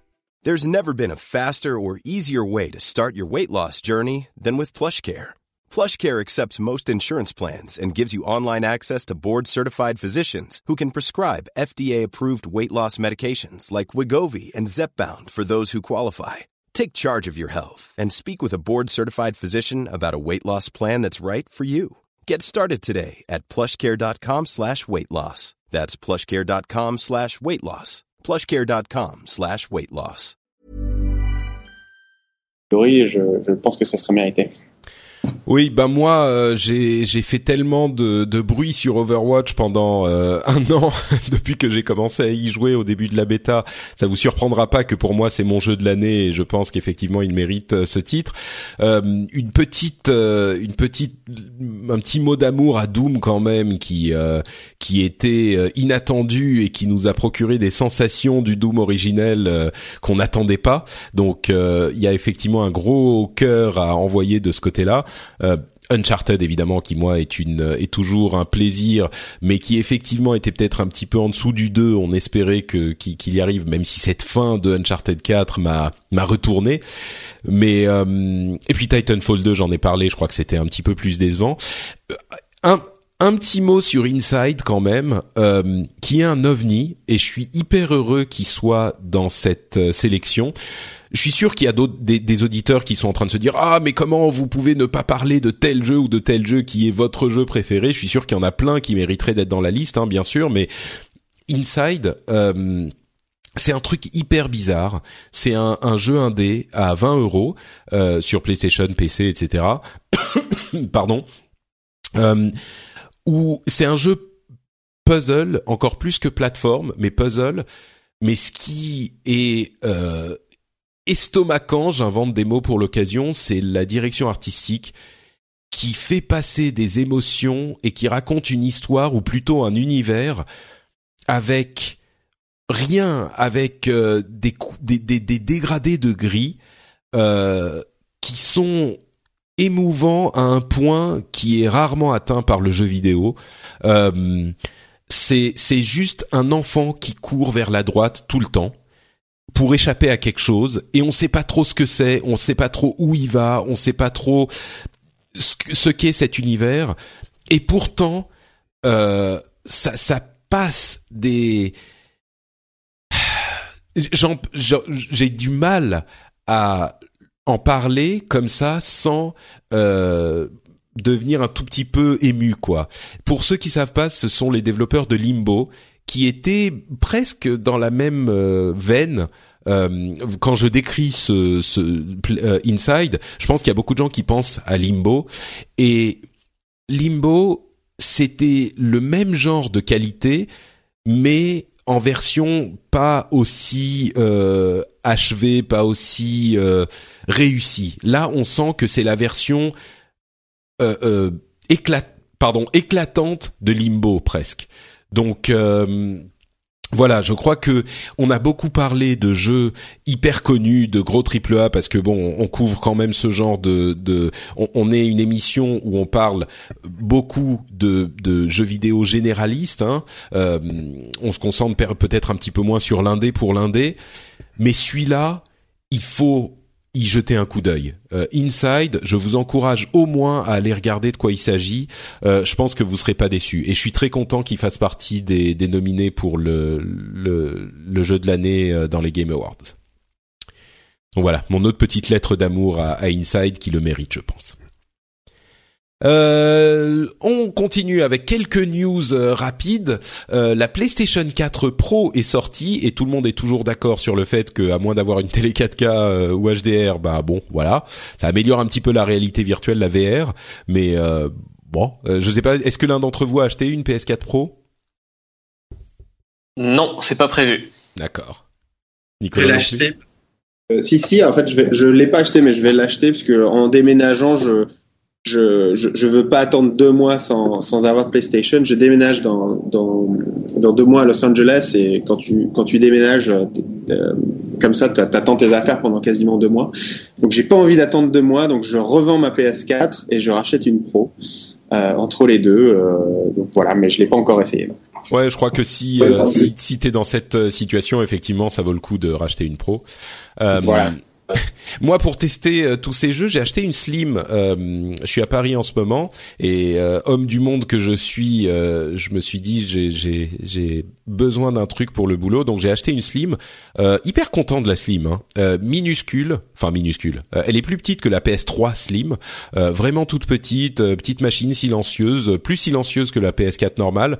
J'en suis très content. Donc, euh, si vous avez euh, pendant Black Friday une bonne promo et que vous hésitez à prendre une PlayStation et vous dites j'ai pas forcément besoin d'une Pro, euh, la Slim est vraiment une machine qui est qui est bon. Voilà, ça reste une PlayStation. Hein, ça ça révolutionne, pas la le, monde, mais c'est une une très bonne petite play, machine que moi j'apprécie pas mal quoi. Surtout dans mon minuscule studio où il n'y a pas beaucoup de place.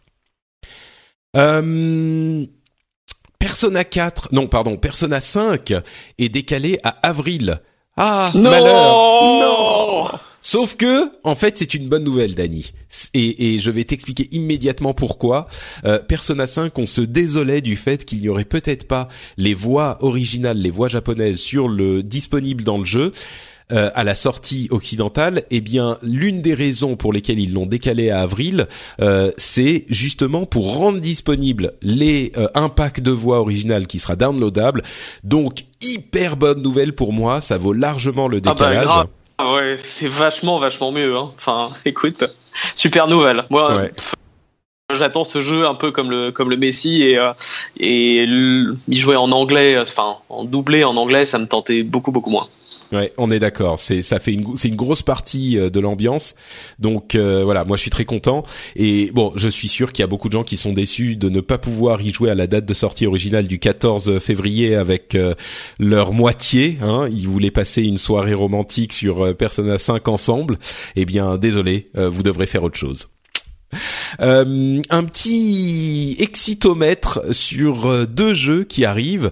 Euh, Final Fantasy XV qui a fait différents, qui a, qui a eu différents éléments, le, des trailers, des nouvelles vidéos, etc. qui commencent à moi me, bien m'exciter. Il sort dans une semaine maintenant, donc j'ai, maintenant je pensais pas dire ça, mais j'ai très hâte de qui sortent.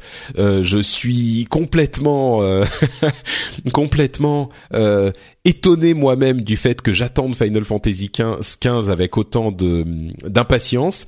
On verra si je serai déçu ou pas.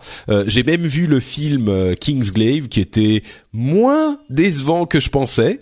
Donc euh, voilà, comme quoi tout arrive. Et il va y avoir un Final Fantasy XV MMO mobile, euh, bon, qui est développé par Machine Zone. On parlait de euh, des jeux mobiles un petit peu décevants. Machine Zone, c'est ceux qui font Game of War Fire Age. Donc j'attends pas le, le, Final Fantasy XV MMO mobile comme le jeu de l'année, mais on se consolera peut-être avec un add-on à Final Fantasy XV qui amènera du multijoueur coopératif après la sortie. Donc bref, il y a du, du, du, du bon sur Final Fantasy XV. Les derniers trailers euh, ont l'air un petit peu plus adultes, un petit peu plus euh, sérieux. On, on, va, on verra ce que ça donne. Moi, je suis impatient. Écoute, moi, le 13 m'a tellement douché que... C'est peut-être ça, j'ai pas fait le 13 en fait. Ah bah, t'as bien fait. Je me suis forcé à le terminer pour dire je l'ai fait. C'était une purge. Euh, je dois t'avouer que je suis un petit peu excité, mais je vais attendre, comme on en parlait déjà il y a, il y a, il y a ah un quart d'heure. Je vais attendre les, je vais attendre les reviews. je vais attendre les reviews, voir ce que les gens vont dire, et ensuite, à partir de ce moment-là, je ferai ma décision. Puis je te demanderai à toi, sans doute. Et tu, tu me demanderas, mais tu ne prendras pas compte de mon avis parce que tu le fais jamais. Euh, non, évidemment, je, je ferai l'opposé en fait. Tu me dis ouais, il est pourri et tout, je le prends direct. Nicolo, euh, est-ce qu'il y a en Asie, euh, à Hong Kong, la même euh, excitation pour Final Fantasy XV ou est-ce que c'est la lassitude ou est-ce que tout le monde s'en fout, il joue à d'autres choses? Non, mais tu sais, en Asie, à part le Japon, le marché des consoles, c'est vraiment, zéro. Hein. Il n'y a, a, pas grand-chose. Mais j'ai un collègue hier qui m'a demandé, enfin pas hier, vendredi, qui m'a demandé si j'allais au Pérou, parce que je voyage beaucoup, et il m'a appris que le jeu avait déjà leaké, que le jeu était disponible au Pérou et donc il voulait absolument jouer au jeu. Euh, donc euh, ouais, les, les quelques euh, occidentaux expatriés que je connais ici, oui, ils sont, ils, attendent le jeu. Euh, après, dans le reste de l'Asie, euh, voilà, c'est pas vraiment un, un, marché console, donc donc je pense pas qu'il y ait grand monde qui l'attende à part au Japon, quoi. D'accord. mais il sort sur PC aussi, non? Remarque, ils s'en foutent peut-être aussi. Donc, euh... Non, non, il sort pas sur, euh, il sort pas sur PC à ma connaissance. Ah non, t'as raison, t'as raison. Peut-être pas quand tout je regardais, il était pas. En général, je, je, je priorise toujours le PC et j'ai vu qu'il n'était pas dispo encore. Donc, euh, enfin, qu'il ne sera pas dispo sur PC. Mais attends, attends, je suis en train de de chercher l'information là. Je pense. Est-ce qu'on se trompe? Est-ce qu'il serait disponible sur PC à un moment ou un autre? Non. Bon, ils vont. Ils, ils- effectivement, il sera. hein. Non, non, t'as raison. il, il sera pas dispo sur PC. Donc, euh, tant pis pour les joueurs PC qui s'en foutent, je crois, de toute façon. Euh, Mass Effect Andromeda, il y a un nouveau euh, trailer qui est sorti début novembre euh, pour le N7 Day. Hein, les gens qui ont joué à Mass Effect sauront. Et là encore, quand je dirais excito- quand je disais excitomètre, là ça sera, c'est pas pour tout de suite. Hein. Mass Effect Andromeda, c'est plutôt l'année prochaine, début d'année prochaine. Euh, bah, je me suis surpris à me re retrouver excité pour Mass Effect parce que il parle d'exploration et de découverte et c'est ce qui m'avait tellement plu dans Mass Effect 1 qui avait un petit peu disparu euh, du, du 2 et, du 3 à mon sens.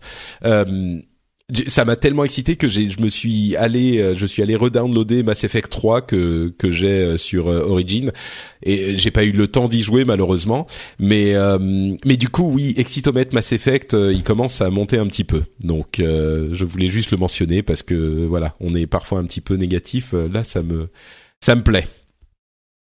N'oublie pas d'attendre les reviews, hein. Mais Oui oui, sur celui-là peut-être qu'il faudra quand même. Encore ouais, tu sais, je peux tout, maintenant je peux dire c'est pour le boulot.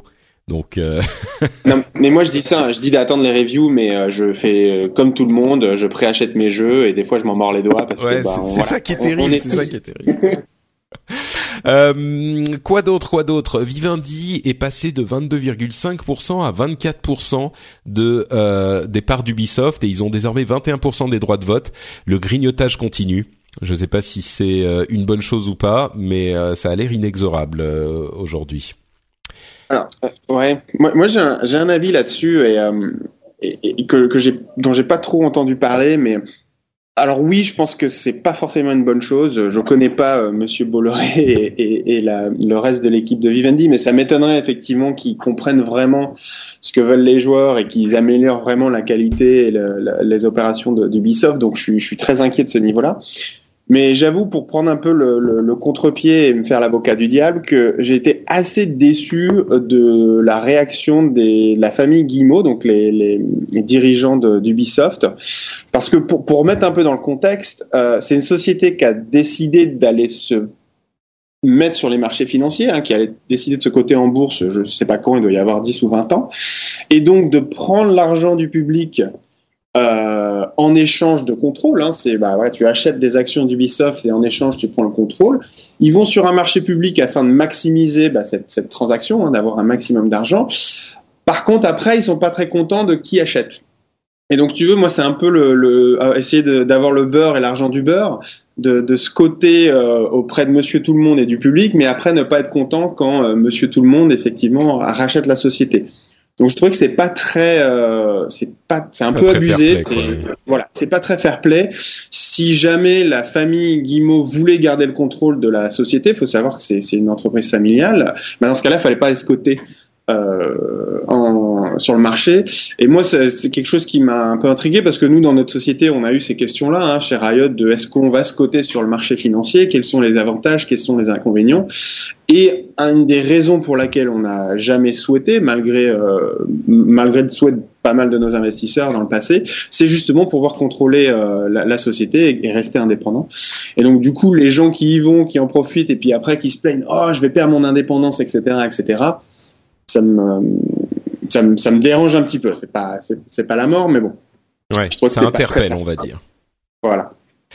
Ouais. De, toute façon, sur les, sur les marchés financiers, tu perds déjà de base ton indépendance, hein, puisque finalement, euh, tes, euh, tes résultats euh, impactent le cours de l'action et euh, de ce que vont demander tes actionnaires euh, et des profits qu'ils en attendent. Donc, de toute façon, euh, je pense qu'il y, a- y y des raisons aussi euh, qui sont euh, un peu plus euh, un peu plus profondes derrière, mais à mon avis, euh, enfin de toute façon, que la, la famille Guimau s'en plaigne, c'est purement une opération de, de PR à mon avis, et que euh, pour pour pour essayer Ouais, d'avoir la, la sympathie contrôle du la- marché et garder le contrôle de leur Mm. société. Voilà, c'est moi moi je vois ça plutôt comme ça. Ouais. Non, c'est sûr. Disons que je comprends effectivement leur inquiétude qui est, bah, comme tu le disais, tu te fais l'avocat du diable, Nicolo, mais l'inquiétude, c'est que euh, Bolloré ne comprenne pas euh, l'ADN d'une société euh, qui, qui a des velléités artistiques autant que ou, en partie au moins, j'allais dire autant que commercial, mais euh, en partie, ils ont un vrai amour du média et se retrouvent effectivement à faire des choses qu'ils veulent pas. Maintenant, t'as raison, c'est aussi les règles du jeu. Ils ont ils sont rentrés en bourse pour grossir et pour prendre de l'importance. Après, il faut jouer avec ces règles-là, mais ils sont au final euh, les règles permettent aussi de d'essayer de, garder le contrôle et de de racheter enfin d'avoir plus de contrôle que la personne qui euh, qu'on qu'on essaye de combattre. Donc euh, mais effectivement perspective intéressante. À propos bon jeu, oui. Et, et, juste pour, pour pour pour donner une petite perspective il faut savoir que quand tu regardes Ubisoft en, en tant que boîte euh, en tant que joueur, tu vois, enfin moi en tout cas, je, je vois effectivement la, la, grande valeur euh, créative et artistique. Je joue à beaucoup de leurs jeux. Je trouve que c'est ils font des, des, choses bien. Ils, ils, hésitent pas à innover, etc. Quand tu regardes d'un point de vue purement financier euh, et que tu connais pas trop les jeux vidéo, c'est une boîte qui bah, qui performe pas beaucoup en fait. Euh, quand tu regardes leur, leur chiffre d'affaires, le nombre de jeux, le nombre d'employés et que tu compares au profit, je pense que n'importe quel financier voit ça et se dit ah c'est une proie facile c'est mal géré, je vais la reprendre, je vais la, je vais la, la retourner, la, la, la, rendre plus, plus, plus efficace, et, et on va faire une plus-value. Je pense que n'importe quel financier qui comprend pas trop les jeux vidéo a cette attitude-là, et ça m'étonnerait pas que ce soit les, les, les conclusions de Vivendi. Après, le, je pense que le jeu vidéo c'est pas, c'est pas aussi simple, et je pense que quelqu'un qui, qui ne comprend pas trop ce, cet univers-là et cette audience-là n'arrivera pas à faire quoi que ce soit. Mais je peux comprendre l'intérêt que certains groupes ont quand, quand on voit les, les, les résultats de, de. Hmm. ça explique effectivement la stratégie de, de Vivendi sans doute. On, euh... parlait de, de, de, Clash of Clans euh, et de pour, pour donner un ordre d'idée, on parlait de euh, euh Supercell un peu plus tôt. Euh, Tencent qui, qui, vient de racheter euh, Supercell il y, a, il y, a, quelques mois. Ils ont mis euh, 8 ou 9 milliards de dollars sur la table. Euh, avec cet argent-là, ils auraient pu récupérer 3 Ubisoft. parce que je crois que Ubisoft, c'est voilà. Il faut voir un peu l'ordre de grandeur. Quoi. Ubisoft n'est pas très cher quand on regarde par rapport à tous les autres éditeurs et développeurs de jeux vidéo. Donc voilà ce qui est en train de se passer. Quoi. Ouais. Et pourtant, c'est l'un des plus gros dans le domaine des, des jeux vidéo gamers classiques, quoi. Absolument. Ça, ça laisse à, à réfléchir.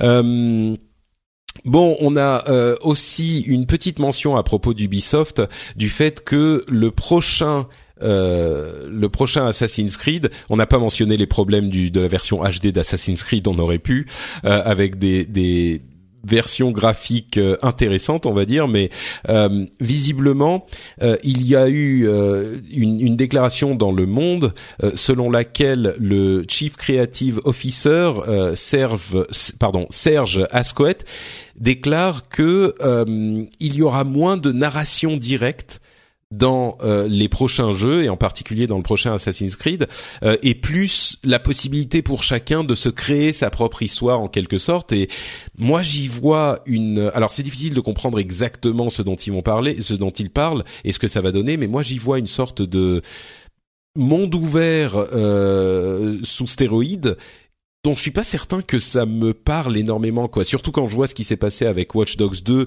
où c'est un petit peu euh, une sorte de forêt immense où on va cueillir les fruits qu'on veut. C'est sympa, mais moi j'aime bien aussi qu'il y ait un, fil narratif un petit peu plus clair et j'ai l'impression qu'ils ont l'intention de s'en éloigner. Donc euh, voilà, et que c'est une tendance qu'ils veulent pousser pour tous les jeux Ubisoft. En fait, ils font souvent, il y a la formule Ubisoft monde ouvert qu'on, dont on se moque presque maintenant tellement elle est euh, présente partout chez dans leurs jeux. Mais euh, je sais pas si c'est forcément bon de, de pousser ça encore plus loin. Mais bon, on verra ce que ça donne euh, avec le prochain Assassin's Creed sans doute l'année prochaine. Euh, Mortal Kombat, vous regrettiez les films Mortal Kombat Eh bien, sachez que il y a un reboot qui est en cours et que euh, le prochain réalisateur semble avoir été trouvé. Donc euh, c'est effectivement en, en, en, route et ça risque d'arriver. Donc voilà, Mortal Kombat qui rappellera, on parlait de souvenirs émus de des jeunes. Bah Mortal Kombat, les films Mortal Kombat font certainement partie de cette catégorie. Euh, et enfin, dernière petite news dont, que je voulais évoquer, euh, la, une, une, tendance que j'ai remarquée ces derniers jours avec une promotion dans les jeux Blizzard de euh, qui incite les joueurs d'Overwatch à aller jouer à Heroes of the Storm. Alors, on connaît le succès d'Overwatch et on connaît la, on va dire gentiment la tiédeur euh, avec laquelle le public a reçu Heroes of the Storm à sa sortie. Heroes of the Storm, le MOBA de Blizzard qui est, qui vient concurrencer des jeux comme League of Legends et euh, Dota. Euh, il est disponible depuis plusieurs années et s'il est indéniable qu'il est, enfin, il est très certainement euh, financièrement viable, on va dire. Euh, il n'a pas du tout réussi à attaquer le marché euh, de manière significative. C'est le troisième MOBA qui est très loin derrière les autres. mais avec cette popularité d'Overwatch, ça a poussé beaucoup de gens vers euh, euh, Heroes of the Storm. Et j'ai vu, c'est anecdotique, mais j'ai vu sur Reddit, sur le web, un petit peu partout, beaucoup de gens dire euh, ah mais en fait Heroes c'est pas mal du tout et, et s'y intéresser et se dire peut-être parce qu'il est plus abouti aujourd'hui que quand il est sorti, quand il l'avait essayé la première fois, se dire en fait il y a c'est une version euh, simplifiée du MOBA, euh, surtout quand on le compare à League of Legends, qui a les avantages et les désavantages de la simplification. Euh, et alors que à l'époque, peut-être qu'il y voyait que les désavantages, c'est-à-dire bah, moins de complexité, moins de de, de, de cibles très très core gamers qui vont se plonger dedans et savoir comment ça marche, mais en même temps plus accessible, plus simple, plus de, de fun immédiat. Euh, alors bon, bien sûr, on va on va peut-être en, en, parler un petit peu euh, avec Nicolo s'il a des choses à dire, mais déjà demander à Dany, je sais pas si tu dois partir dans 10 minutes, mais si tu dois partir, je, veux ton ton avis.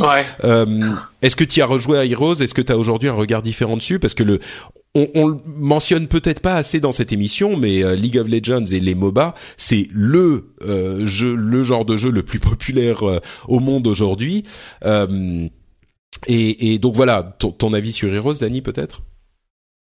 Écoute, il n'a pas énormément changé par rapport à avant. Le jeu, le jeu reste sympa. Il y a plein de personnages.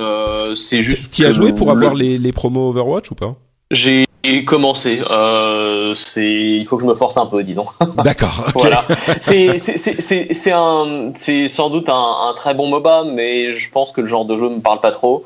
Et je préfère nettement le gameplay vachement plus agressif et euh, et arcade d'Overwatch. Ouais. Encore plus plus facile d'accès, c'est sûr. Euh... Je, je, sais pas s'il est plus facile d'accès parce qu'il est assez assez complexe aussi, mais c'est plus nerveux en termes de gameplay euh, parce que finalement, enfin, je suis pas un expert du MOBA, hein, mais euh, là, le, le, début de partie, c'est un peu toujours la même chose. Hein, c'est euh, tu tues des euh, tu tues des péons qui arrivent pour te faire un peu d'expérience. Tu commences à démolir les premières tourelles, t'essayes d'avoir les héros ennemis et les points et les points d'intérêt, alors que finalement dans Overwatch, c'est enfin c'est intense dès les dès les dix premières secondes de la partie. Ouais, ouais, ça, ça, devient ça devient assez intense sur Heroes assez vite. Hein. Moi, j'y avais beaucoup joué l'année dernière. Euh, je j'y ai rejoué maintenant avec la promo et je m'y je me surprends à, à, apprécier un MOBA alors que je je ne pensais pas. Euh, mais Nicolo, alors Effectivement, c'est un domaine dans lequel tu es impliqué professionnellement, donc je ne sais pas ce que tu, peux en dire, ce que tu veux en dire, euh, mais peut-être un, avis sur la chose, et puis peut-être qu'on peut parler après, comme je l'évoquais, de, euh, de Riot et de cette aventure Riot, mais, mais avant ça, un avis sur l'arrivée de, de Heroes euh, sur le marché, et puis le regard que vous avez porté dessus, euh, et puis peut-être à l'époque et aujourd'hui, je sais pas. Bah écoute, moi j'ai pas mal joué à, Heroes quand, quand, il est sorti. Donc je pense comme beaucoup de gamers et beaucoup de mes collègues aussi, euh, j'ai dû passer moi personnellement une cinquantaine d'heures. Et euh, j'ai vraiment retrouvé la, la patte Blizzard, hein, euh, cette qualité de simplification, et je dis pas ça de manière péjorative, vraiment de la, leur expérience et leur expertise à rendre des jeux complexes très accessibles et fun parce que c'est en général difficile de, de maintenir les deux. Euh, après, je sais pas si la, la promotion euh, les, les, aide ou pas. Euh, moi, en général, euh, faisant partie des, des marketeurs bullshit, comme tu dis, j'aime pas trop ce genre d'initiative parce que je pense que tout ce qui est motivation, alors je sais pas si c'est un mot français, mais en anglais on dit toutes les motivations extrinsèques euh, sont, sont, vraiment plutôt des, des, stratégies à court terme et vaut mieux développer la, la motivation intrinsèque, c'est-à-dire bah, l'intérêt du jeu en tant que tel. Donc je sais pas si, euh, si ça les aide ou pas. Mais, euh, mais en général, je conseille, euh, tu vois, même si je, je, travaille pour Riot et ça fait des années que, que je, je, je suis sur l'aventure League of Legends, en général, je conseille assez souvent Heroes of the Storm pour tous les gens qui euh, sont pas euh, a priori MOBA ou j'estime qu'ils seront jamais vraiment à fond dans le MOBA, mais qui veulent pas mourir euh, ignorants et qui se disent ah quand même c'est un genre de jeu euh, énorme et, et, et, je suis pas du tout dedans, j'aimerais quand même avoir un petit un, un, savoir de quoi on parle quoi. Voilà. Et en général, je leur conseille, ben dans ce cas-là, essayez Heroes parce que parce que tu vas atteindre le fun assez rapidement. Euh, à mon sens, et bien entendu, je suis biaisé, tu vas le perdre un peu plus vite que que sur euh, Dota 2 ou sur League of Legends, euh, que, je, que je que je mets dans une autre catégorie. Mais euh, si t'as pas envie de passer des centaines d'heures euh, à vraiment euh, t'investir dans un jeu de manière un peu un peu limite exclusive et que tu veux juste passer 20 30 heures dans les mois qui arrivent euh, avoir un petit peu plus une centaine d'heures euh, pour pour t'éclater et voir un peu ce qu'il en ce qu'il en est va sur Heroes. Par contre si tu es du genre accro au jeu tu as passé des, des, des, des centaines d'heures sur World of Warcraft ou sur Counter Strike ou, ou des jeux en ligne un peu compétitifs ou coopératifs sur lesquels tu as tu as vraiment l'impression de progresser, d'être de, de, de, mieux en mieux et d'être euh, meilleur à chaque match. Là, dans ce cas-là, un jeu comme Dota 2 ou League of Legends sera sera mieux, un petit peu plus dur à prendre en main, ça c'est sûr. Mais c'est un jeu sur lequel tu peux faire 1000 parties et toujours euh, et, toujours euh, t'éclater et apprendre des choses de nouveau, un peu comme un peu comme dans certains MMO ou, ou, Counter Strike. Donc voilà en général le genre de recommandation que je fais aux, aux gens qui veulent découvrir le MOBA. Mais c'est marrant effectivement parce que euh, sur ce qu'on pourrait se dire, c'est que Blizzard, quand il simplifie euh, un style de jeu existant, c'est un truc qu'ils font souvent et qu'ils ont fait euh, avec beaucoup de succès bah, sur Hearthstone, sur Overwatch, on en a beaucoup parlé. D'ailleurs, Overwatch qui est venu grappiller des joueurs de de LoL même en Corée, ce qui était inattendu et, et, très surprenant, mais généralement, ils réussissent à euh, rendre le truc tellement accessible qu'ils connaissent un succès euh, auprès des consommateurs euh, assez important. Et sur le marché des MOBA, bah, ce succès n'a pas été au rendez-vous. League of Legends reste complètement euh, inassaillable. Je ne sais pas si là encore c'est un terme anglais que je, je francise. Euh, alors que là où c'est hyper surprenant et on en a parlé un petit peu euh, toi et moi, Nicolo, là où c'est hyper surprenant, c'est que la, la, politique de League of Legends, a été justement bah les casuals, les gens qui ont besoin de simplicité, on va pas trop s'en occuper on va rester, on va garder un jeu complexe et euh, hyper euh, profond, mais quand même un peu difficile d'accès. Et pourtant, les, le public a été hyper au rendez-vous. Enfin, on a un nombre de joueurs qui est invraisemblable, dont rêveraient euh, toutes les sociétés de jeux vidéo au monde. Comment est-ce que, enfin, comment, quelle est la, la formule magique? Comment est-ce que ça, ça a été possible? Et, et est-ce que c'était vraiment l'intention depuis le début, quoi? Alors, nous, notre intention, ça a vraiment toujours été effectivement de, de cibler les, les, hardcore gamers. Et en fait, les, les, raisons du succès, alors forcément, c'est facile après coup. Hein. Je peux t'assurer que bien sûr. on avait, euh, notre ambition, c'était en, en, compte en CCU. J'imagine que tu sais ce que c'est dans, dans l'industrie. Les CCU, c'est le nombre de connectés simultanés à un temps T.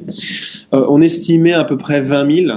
Euh, dans le meilleur des cas de nos business plans. Et aujourd'hui, je sais pas, on est à des, dizaines de millions. Enfin bon, bref, c'est.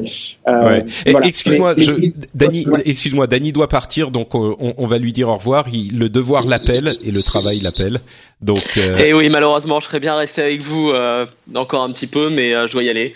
Et bah, c'était super sympa de vous avoir parlé. Merci à tous et bah, j'ai hâte de lire les, les, les, commentaires, en tout cas de tous les auditeurs, notamment concernant la, la NES classique. D'accord, très bien. Merci beaucoup, Dany. Ciao, bonne journée. Bye bye. Euh, oui, donc effectivement, le, le, le nombre de, de, joueurs connectés, de joueurs actifs, on parle aussi dans, dans la tech de, de joueurs actifs euh, euh mensuels ou de connectés en même temps, oui, de, de, de concurrency. Euh, enfin, juste, je te, je te, redonne la parole dans une seconde, mais on, on, il y a plein de jeux qui sont euh, qui sont très core gamers, qui ciblent des joueurs euh, très dédiés avec des jeux compliqués. Mais généralement, ces jeux rencontrent un succès, comme tu l'évoquais, euh, qui est un succès euh, niche. League of Legends, là où c'est invraisemblable, c'est qu'ils ont un succès très très large, quoi. Enfin, c'est que vous avez eu un succès hyper large. Alors, pour moi, il y, a, plusieurs raisons. Donc, éventuellement, effectivement, la, ah la, la, bon, la qualité du jeu, voilà, je, pense qu'elle elle est très bonne, mais il faut, faut, avoir plusieurs choses en tête. La première chose, c'est, alors, je vais essayer de traduire ça en français. Moi, je pense que la clé euh, d'un jeu qui engage des joueurs pendant des dizaines, voire des centaines d'heures, c'est, euh, comment je vais dire ça, la, la, la courbe de progression infinie avec du feedback clair. Donc ça donne, ça, c'est pas très beau en français, mais je vais m'expliquer. L'idée c'est que à chaque partie, l'impression de progresser. Tu as l'impression d'apprendre quelque chose de nouveau. Ah, bah, si j'avais utilisé cet item-là différemment ou euh, si j'avais un peu mieux anticipé. Voilà, ce côté, j'ai l'impression de progresser à chaque fois. Mais il faut que ce soit couplé avec du feedback. C'est-à-dire que tous les jeux, tu peux progresser, que ce soit du, du, du sais pas, Doom ou, euh, du, solitaire ou quoi que ce soit. Tous les, jeux vidéo, tu as cette courbe de progression, mais il faut la combiner avec du feedback. C'est-à-dire que à chaque fin de partie, tu peux, tu peux te donner du feedback à toi-même et dire ah, te rendre compte toi-même des, des améliorations que tu aurais pu avoir. Et en fait, je pense que c'est là qu'on est, on est plutôt bon, c'est trouver cet équilibre-là qui fait qu'à chaque partie, tu as l'impression d'apprendre quelque chose de nouveau et tu as du feedback constant. À mon sens, c'est un peu l'erreur de Heroes of the Storm. Euh, en simplifiant le jeu et notamment en partageant l'expérience, en, enlevant le système de, gold euh, qu'il y a dans Dota et dans, League of Legends, euh, oui, le jeu est plus simple, mais du coup, tu perds des fois des parties, tu sais pas trop pourquoi, parce que justement le jeu d'équipe est encore plus renforcé. Et je pense que en tout cas moi mon expérience après une trentaine ou quarantaine d'heures, c'était ça, cette, ce, cette feedback, cette boucle de feedback était beaucoup moins prononcée. Et du coup, tu es moins motivé pour continuer parce que tu n'as pas l'impression que tu peux vraiment progresser par toi-même. Et, et c'est quelque chose que, que je pense que nous, sur lequel on s'est vraiment concentré. Donc c'est vraiment du game design hein, euh, pur et dur. Et je pense que c'est vraiment la, la, la, Je veux pas dire que mes, mes autres collègues dans les autres euh, domaines sont, sont mauvais ni même moins bons, mais je pense que c'est vraiment la, la force de chez Riot. Et c'est d'habitude la force aussi chez Blizzard. Euh, je trouve qu'ils sont. Enfin, Blizzard, c'est peut-être l'autre société qui est aussi excellente sur sur le game design qui euh, qui donne de la profondeur et du feedback en même temps. Et donc voilà, moi je pense que c'est une des raisons principales. L'autre raison, et, c'est là que je vais, euh, je, vais, euh, je vais me vanter un petit peu si je peux me permettre, c'est oh, on s'est énormément développé à l'international. Moi c'est la partie que je gère, je gère toute la partie publishing, hein, tu vois, c'est un peu mieux que que marketing bullshit, mais je gère toute la partie publishing, c'est-à-dire bah, donc ça inclut le marketing, la communauté, l'e-sport, toutes ces choses-là. Et on l'a géré de manière très décentralisée. Et, et on s'est lancé dans, dans, plein de pays. On a une vingtaine de filiales à travers le monde. Et du coup, euh, c'est quelque chose que très peu de, développeurs et d'éditeurs réussissent à faire. Et donc, du coup, il y a, y a aucun des territoires dans lequel League est vraiment euh, 20 fois supérieur à, à, à, son concurrent. Mais comme on est vraiment au-dessus dans chacun des pays, bah, quand tu additionnes le tout, euh, ça fait effectivement un, un, un grand écart. Et, et, dernièrement, juste, j'ai oublié de, de, sur le premier point, euh, je pense qu'il y a beaucoup de gens qui pensent que League a été un gros carton quand on l'a lancé. C'est pas du tout le cas. Euh, League a progressé très très très modestement pendant des années, des années. C'est juste que bah, les joueurs restent plus longtemps. Je crois que c'est ça se compte en 300 ou 350 heures de moyenne par joueur. Je ne sais plus exactement. Euh, ce qui est énorme. Hein, euh, le, le, le, nombre d'heures moyen sur sur un jeu est, est, en général bien plus faible. Oui, moyen, et, ça veut dire qu'il y a, il y en a. Tu comptes dans cette moyenne ceux qui restent 10 heures et qui, qui partent. Donc euh, effectivement, c'est énorme. Donc c'est ça, donc c'est ça, donc une vraie courbe de progression euh, avec du feedback constant, un déploiement un petit peu partout, et puis surtout on s'est concentré. Hein, tu peux pas imaginer le nombre de d'investisseurs, de, de, partenaires, de candidats, de presse, de journalistes qui nous disent ah il est quand votre deuxième jeu? Il faut que vous ayez un portfolio de 10 jeux. Ils sont vos trois jeux à Noël, etc. Nous on a dit non non non non non, on se concentre sur l'Eagle. On a encore plein de choses à faire, on a encore plein de problèmes à régler. Et ça aussi effectivement ça ça a beaucoup aidé quoi. Mais vous en avez un autre qui va arriver à un moment quand même. Vous travaillez sur un autre jeu, non Bon, je je te pose même pas la question. Je sais que ça ça n'en est pas. Euh, c'est pas une question à laquelle euh, qui que ce soit pourrait répondre. Euh, mais la seule chose que je peux te dire, Patrick. Ouais. La seule chose que je peux te dire. Tu m'as présenté tout à l'heure en disant que je je travaillais chez Riot Entertainment. Ça c'est ton c'est ton histoire de Blizzard qui revient parce que Entertainment c'est derrière le mot Blizzard. Chez nous, c'est Riot Games. Et il y a un S à la fin. Donc je te laisse effectivement euh, euh, prendre tes propres conclusions sur le fait. Euh... oui, je crois, je crois que ça ne surprendra personne s'il y a un autre jeu Riot qui sort à un moment. C'est, certain. Mais en fait, il y a plusieurs questions que que je voudrais poser par rapport à ce que tu as ce que tu as raconté. La première, c'est ce dont tu parles euh, cette, cette courbe de progression constante et, et l'impression d'avoir euh, de, de, savoir de comprendre euh, pourquoi comment tu peux progresser c'est un truc qui moi en tant que gamer me parle énormément quoi. C'est le genre de truc que je je le genre d'aventure vidéoludique dans lesquelles dans laquelle j'aimerais me lancer. Et je t'avoue très honnêtement j'ai téléchargé League peut-être une ou deux fois. J'ai essayé de me de, de m'y mettre et à chaque fois, je me suis retrouvé euh, devant ce que moi je percevais comme euh, un, un, un, un, mur de de enfin pas de progression, mais un mur de difficulté. Et c'est un truc que euh, j'ai l'impression, tu vas me dire si je me trompe, mais j'ai l'impression que vous ne faites pas forcément énormément d'efforts pour euh, le l'onboarding process, qu'on appelle l'onboarding process. Euh, tu fais des efforts pour parler français, moi j'utilise des termes anglais, je m'en excuse, mais euh, c'est le la la partie du jeu dans laquelle on va faciliter la tâche aux joueurs débutants pour les amener à un niveau où ils pourront comprendre le jeu à un niveau un petit peu plus euh, standard. Et, euh, et moi j'ai l'impression que ça c'est pas un truc sur lequel vous vous concentrez euh, tant que ça. Je me trompe ou ou pas? Alors, alors tu as raison et euh, je vais t'expliquer pourquoi. La, la, première chose c'est déjà il y, y, a deux aspects à la réponse. La première chose c'est qu'on veut pas simplifier les mécaniques de jeu au risque d'impacter cette courbe de progression euh, infinie. Et la deuxième chose que tu pourrais me dire, c'est bon, d'accord, très bien, ne, ne, ne, faites pas ces compromis, mais au moins prenez-moi un peu par la main parce que forcément, les dix premières heures, c'est très violent. T'as lu dans mes et... pensées, c'est exactement ce que j'allais dire. tu sais, j'ai cette question tout le temps. Ouais. Euh, et, et, la réponse, euh, même si c'est difficile de la faire en français pour moi parce que je parle peu français en ce Au moment. Au pire, bon. tu dis des trucs en anglais, on se débrouillera, on traduira. Ah, J'essaie de pas trop faire Jean-Claude Van Damme, mais il euh, y, a, y, a, vraiment deux raisons pour laquelle. La première, c'est que pour être honnête, pendant des années, le problème principal, c'était vraiment nous la gestion des serveurs. On a, comme je disais, on n'a pas du tout dimensionné l'architecture du jeu, euh, les serveurs pour le nombre de joueurs euh, qu'on avait. Je, je, je, pense que les trois, quatre premières années, c'était vraiment la course euh, on n'avait pas d'équipe marketing, on, on, n'essayait pas d'avoir plus de joueurs, c'est juste que voilà, il fallait vraiment qu'on gère les serveurs. Donc quand quelqu'un nous disait ah oh, vous pourriez avoir plus de joueurs parce que franchement l'onboarding est, est, vraiment pas là, on était en mode euh, attendez là on a encore des problèmes serveurs, on, on, on essaie de, de, gérer la boutique. En, en, en anglais, on dit, enfin on, dit souvent en interne qu'on qu construisait l'avion alors qu'on était en plein vol. C'est vraiment cette impression là qu'on a eu pendant pendant des années.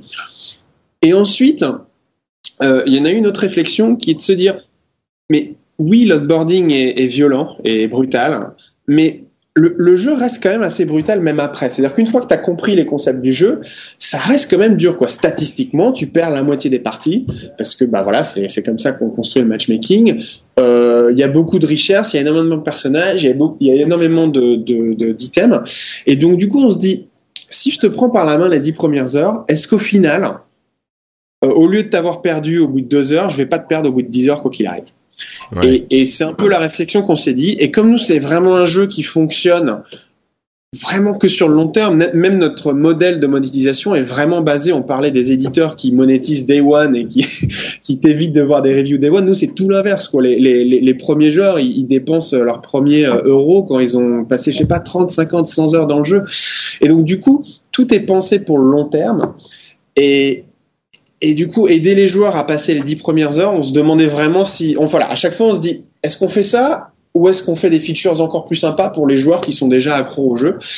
Et puis quand on regarde Reddit, tu vois, eh ben, on voit plutôt une longue liste de features et de, et de demandes des joueurs actuels, et à chaque fois, on, priorise celle-là, en fait.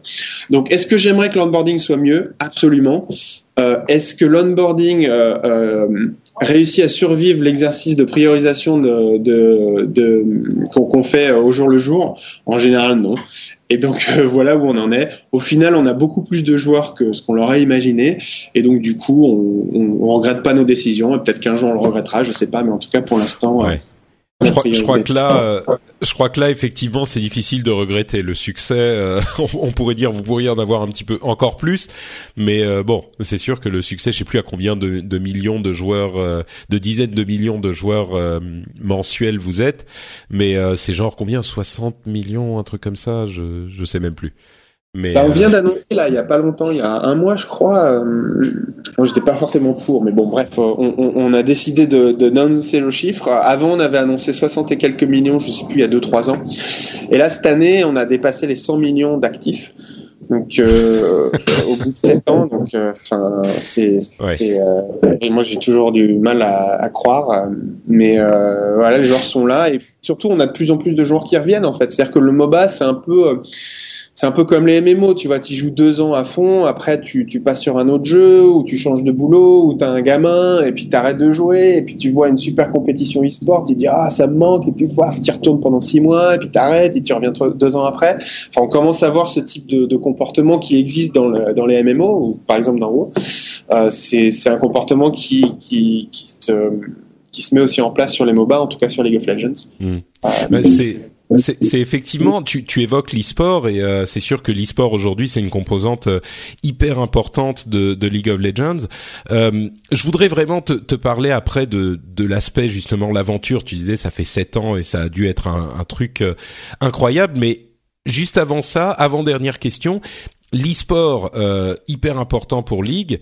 Est-ce que vous y avez, vous y avez, vous l'avez intégré comme composante de votre euh, stratégie finalement dès le début ou est-ce que c'est arrivé naturellement ou est-ce que parce que les joueurs le faisaient vous l'avez soutenu aujourd'hui vous avez des compétitions tout le temps vous avez une ligue justement vous payez les les joueurs enfin c'est hyper important pour vous mais comment c'est arrivé? Alors euh, c'est marrant parce que nous en fait pas du on n'a pas du tout misé sur les sports au début. Et je pense que c'est même une leçon que je donnerais à beaucoup de développeurs et d'éditeurs qui pensent que c'est grâce au e-sport que League of Legends est devenu un, un succès. Euh, c'est plutôt dans l'autre sens qu'il faut faire. C'est quand tu as un jeu à succès, euh, que tu as des millions de joueurs, qu'il y a cette courbe de progression infinie, qu'il que, qu'il y, a vraiment tout cet écosystème, une super communauté, etc. C'est là que tu mets en place l'e-sport et pas, pas l'inverse. Ça, c'est mon point de vue. Et c'était le cas chez nous, en fait. Et euh, on n'a vraiment pas, enfin voilà, pour, pour te donner un ordre d'idée, quand on a fait notre première saison, on n'avait même pas de mode spectateur dans le jeu. Donc on avait hacké le jeu pour introduire un sixième joueur et, la, et du coup on, on, on, suivait la caméra de ce sixième joueur invisible pour voir un peu ce qui se passait. Enfin c'était vraiment, euh, c'était vraiment fait, ouais, c'était euh, fait de, de briques et de broc au début parce que c'était pas prévu quoi dans le. Exactement. Et en fait on a fait ça et en fait, on, a eu deux choses qui se sont passées un peu près au même moment. C'est-à-dire deux ans après le lancement, on a lancé en Corée. Et en Corée, nos, nos équipes nous ont dit ah mais nous c'est le royaume de l'e-sport, etc. Euh, et c'est là qu'on a vraiment commencé en fait l'e-sport. C'est en Corée qu'on a commencé l'e-sport. Et là, ça a bien marché. Euh, tout, l'écosystème en Corée euh, qui était en train de, mourir en fait suite parce que Starcraft était vraiment au pic pendant au milieu des années 2000 et c'était vraiment en descente depuis quelques années. Starcraft 2 n'a pas réussi à relancer le jeu. Et du coup, du League a, a vraiment relancé l'e-sport en Corée. Mais nous, en interne, on est, en interne, on est, non, mais c'est, c'est vraiment, c'est que la Corée, c'est pas possible. Les, les Coréens, ils doivent, ils doivent avoir l'e-sport dans leur DNA, dans leur, euh, dans, dans, leur, ADN, ouais. Pas possible. Dans leur ADN, c'est, c'est pas possible. Et puis, on a quand même fait deux, trois tournois euh, officiels. Et on a été complètement surpris euh, des joueurs, du nombre de joueurs. On pensait que ça allait vraiment être en, hyper niche, et on s'est rendu compte qu'il y, bah, y, a plein de gens euh, qui, qui, adoraient ça. Nous, euh, forcément, on adorait ça parce qu'on est, on est complètement hardcore, mais on pensait pas que le, le, la, la, plupart des joueurs auraient aimé ça. Et donc du coup, après le succès du, de notre e-sport en, Corée et euh, ensuite euh, dans le monde occidental, on a vraiment mis le paquet. Et là, ça fait six saisons, je crois qu'on est, et euh, on n'a pas juste une seule ligue, on a 13 ligues à travers le monde. On a euh, des, des les, budgets, le budget e-sport annuel, c'est c'est c'est c'est des dizaines de, millions, voire certaines années, je crois que ça dépense même les 100. Enfin, c'est vraiment un énorme investissement qu'on fait pas pour que le jeu soit à succès parce que comme je disais c'était pas prévu au début. Mais juste pour c'est pour nous c'est comme une feature supplémentaire dans le jeu en fait. Des fois tu rajoutes des, des maps des fois tu rajoutes des personnages. Bah nous on rajoute un aspect e-sport euh, un aspect compétitif qui fait que bah même quand tu décroches du jeu parce que t'as pas le temps de jouer bah de temps en temps tu vas regarder un peu d'e-sport ou euh, quand t'es vraiment à fond tu vas avoir tes, tes équipes favorites tes, tes, tes persos favoris tes, tes, joueurs favoris etc ouais, donc voilà ça te garde dans l'écosystème.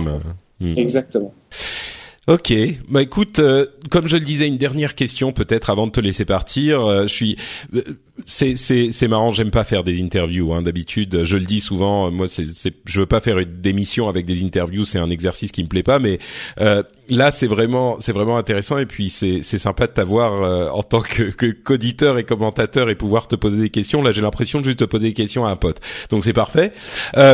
mais le truc finalement qui moi m'intéresse le plus, c'est euh, 7 ans. Combien ça fait de temps? 7 ans, ouais. Il a été lancé en 2009 le jeu.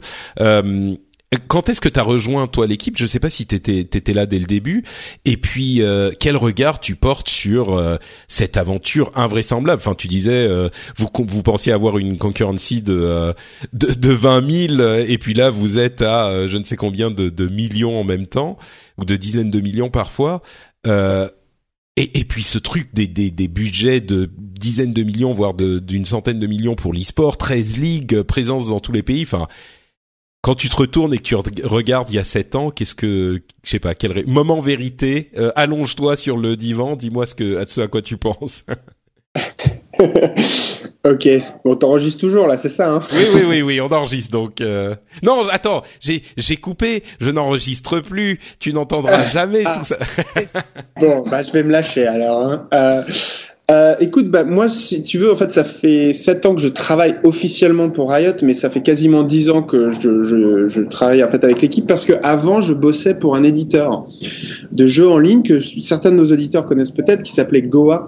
On faisait des, euh, on récupérait, on oui, investissait sûr, oui. Euh, dans des boîtes pour récupérer les droits d'exploitation en Europe de, de, jeux en ligne type Dark Age of Camelot ou Warhammer Online, etc. Et moi, je faisais la partie business, donc je m'occupais d'identifier les studios et les jeux qui pourraient être sympas, de faire des deals d'investissement, d'édition euh, euh, avec eux. Et, euh, et, puis après, mes collègues s'occupaient de la partie exploitation. Et donc c'est comme ça que j'ai rencontré les fondateurs de, Riot, euh, Mark et Brandon. Je cherchais un jeu à la Dota en fait. Je revenais de Corée, j'avais trouvé, j'avais vécu quelques temps en Corée du Sud, j'ai trouvé le, business model du free-to-play vraiment fascinant mais je voulais un jeu avec des, qualités de production occidentales et un business model pas agressif comme on trouve souvent en Asie. On en parlait un peu plus tôt dans, l'émission. Donc je cherchais des, studios. Et à l'époque, c'était en 2007, euh, le free-to-play s'était vendu comme le diable. Euh, c'était pas pour des vrais jeux. Et donc il y avait très peu de studios. Et j'ai rencontré ces fondateurs-là qui avaient à peine 25 ans, qui étaient des énormes hardcore gamers et qui m'ont complètement fasciné. Et donc, euh, je leur ai fait une offre. Et bon, je vais pas te raconter les détails, mais on a fait un partenariat. Et donc, du coup, je les ai accompagnés en tant qu'éditeur pendant quelques années, enfin deux ans et demi, je crois. Et en fait, je les ai rejoints quelques mois avant euh, le lancement de League of Legends, officiellement. Donc, j'ai changé de boîte, avec pour mission de faire l'inverse, trouver d'autres éditeurs dans le reste du monde, parce qu'on était une petite start-up, on était une trentaine. C'était juste après la crise euh, en 2009, tu sais, c'était la, crise, c'était vraiment galère, on n'y avait pas d'argent.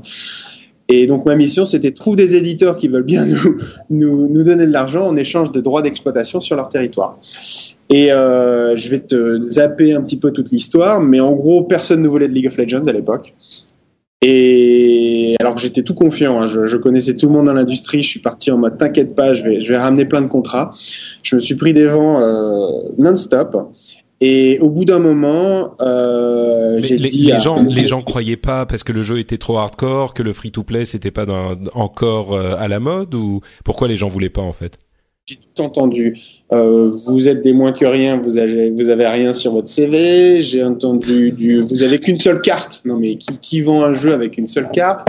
Euh, beaucoup, Faut savoir qu'il y a beaucoup de gens dans le business qui sont pas vraiment gamers en fait. Donc tu leur expliques. Euh, il y a plein de gens qui connaissaient même pas Dota. Euh, il y a, eu tout. Il y a eu quand j'étais en Asie parce que je pensais vraiment avoir plein de contrats en Asie. Je connaissais très bien le milieu. C'était en mode oh vous êtes américain, ça marchera jamais en Corée. Euh, j'ai eu beaucoup de ça. Donc bref, j'ai eu des. Ils ont jamais joué à Starcraft, les gars, ou? Non mais non mais c'est ça. Ah oui, mais Starcraft c'est différent, c'est Blizzard. Alors, ok. Ouais. Bref, donc j'ai eu euh, j'ai eu de j'ai eu de tout et au final, euh, au même moment, on a repris les droits de d'Europe en fait parce que mon ancienne boîte Goa commençait à, à avoir des difficultés, donc on a repris le droit d'exploitation. J'ai géré la partie Europe. Euh, ça a fait un carton, on a vraiment euh, redressé la barre euh, sur ce qui se passait en Europe. Et du coup, là, j'ai eu un boost de confiance. Et j'ai dit, tu sais quoi, on va pas travailler avec des éditeurs, on va être nous-mêmes éditeurs.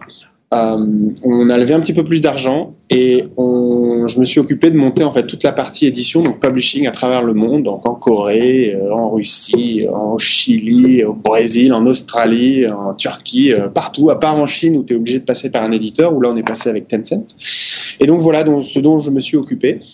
Et, euh, du coup, ça, a été euh, complètement fou parce qu'il a fallu gérer euh, toute cette croissance. Aujourd'hui, je sais pas combien on est, on doit être 2000 ou 2500, quelque chose comme ça. Et donc, quand je regarde derrière, effectivement, c'est, euh, ça fait, euh, c'était un, un, un, ride. Je sais pas si tu as vu cet artwork sur Internet des, des entrepreneurs qui te disent. voilà ce que les gens pensent du succès. Tu, tu vois une, une, flèche qui monte à fond tout en haut.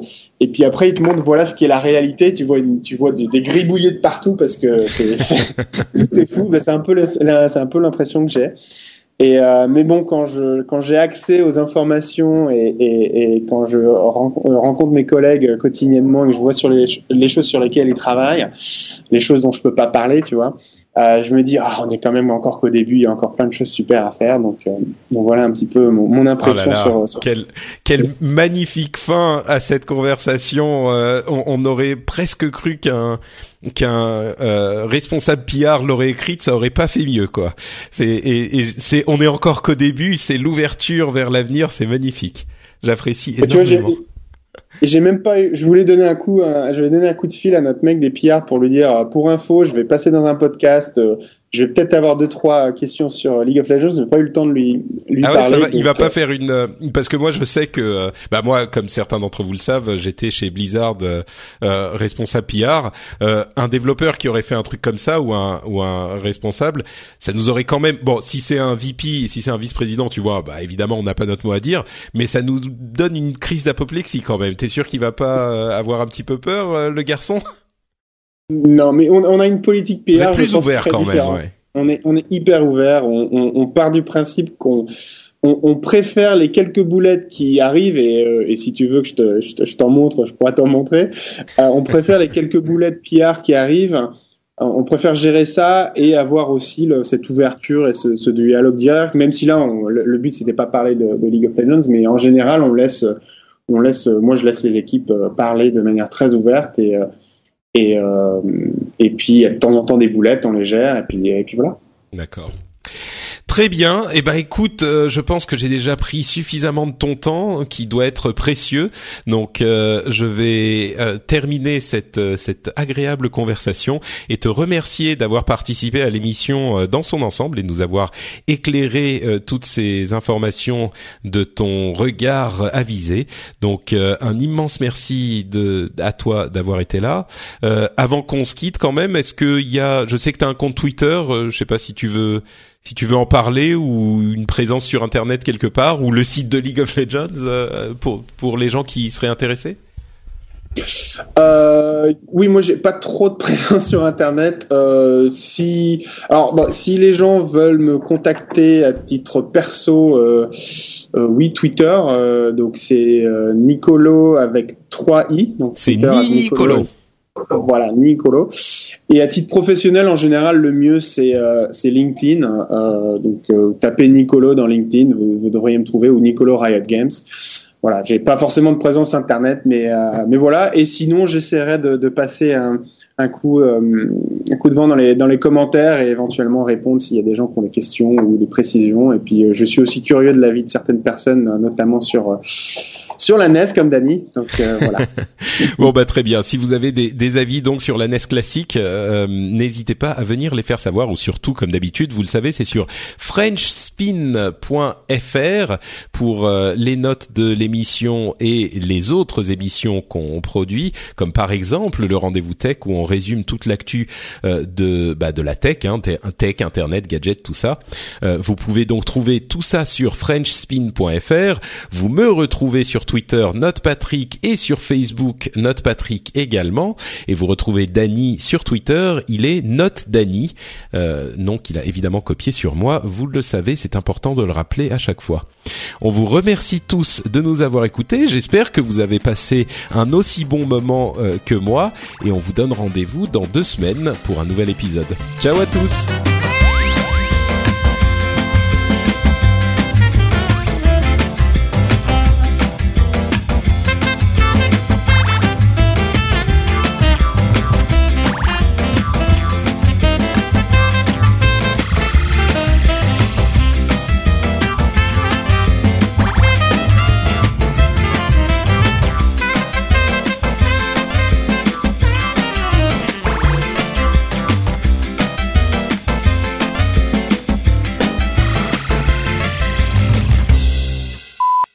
Nicolo, ça vient d'où? Tu t'appelles Nicolas C'est juste le le surnom le, truc, c'est que mes, parents ont fait preuve d'une énorme originalité en m'appelant Nicolas, qui était, euh, je crois, le, prénom le plus donné lors de, mon année de naissance. Et comme ils étaient pauvres et qu'ils n'avaient pas un vrai nom de famille, mon, nom de famille, c'est Laurent. Donc, euh, depuis que je suis tout petit, quand t'appelles Nicolas à l'école, t'as cinq mecs qui se lèvent, et quand t'appelles Laurent, t'en as trois.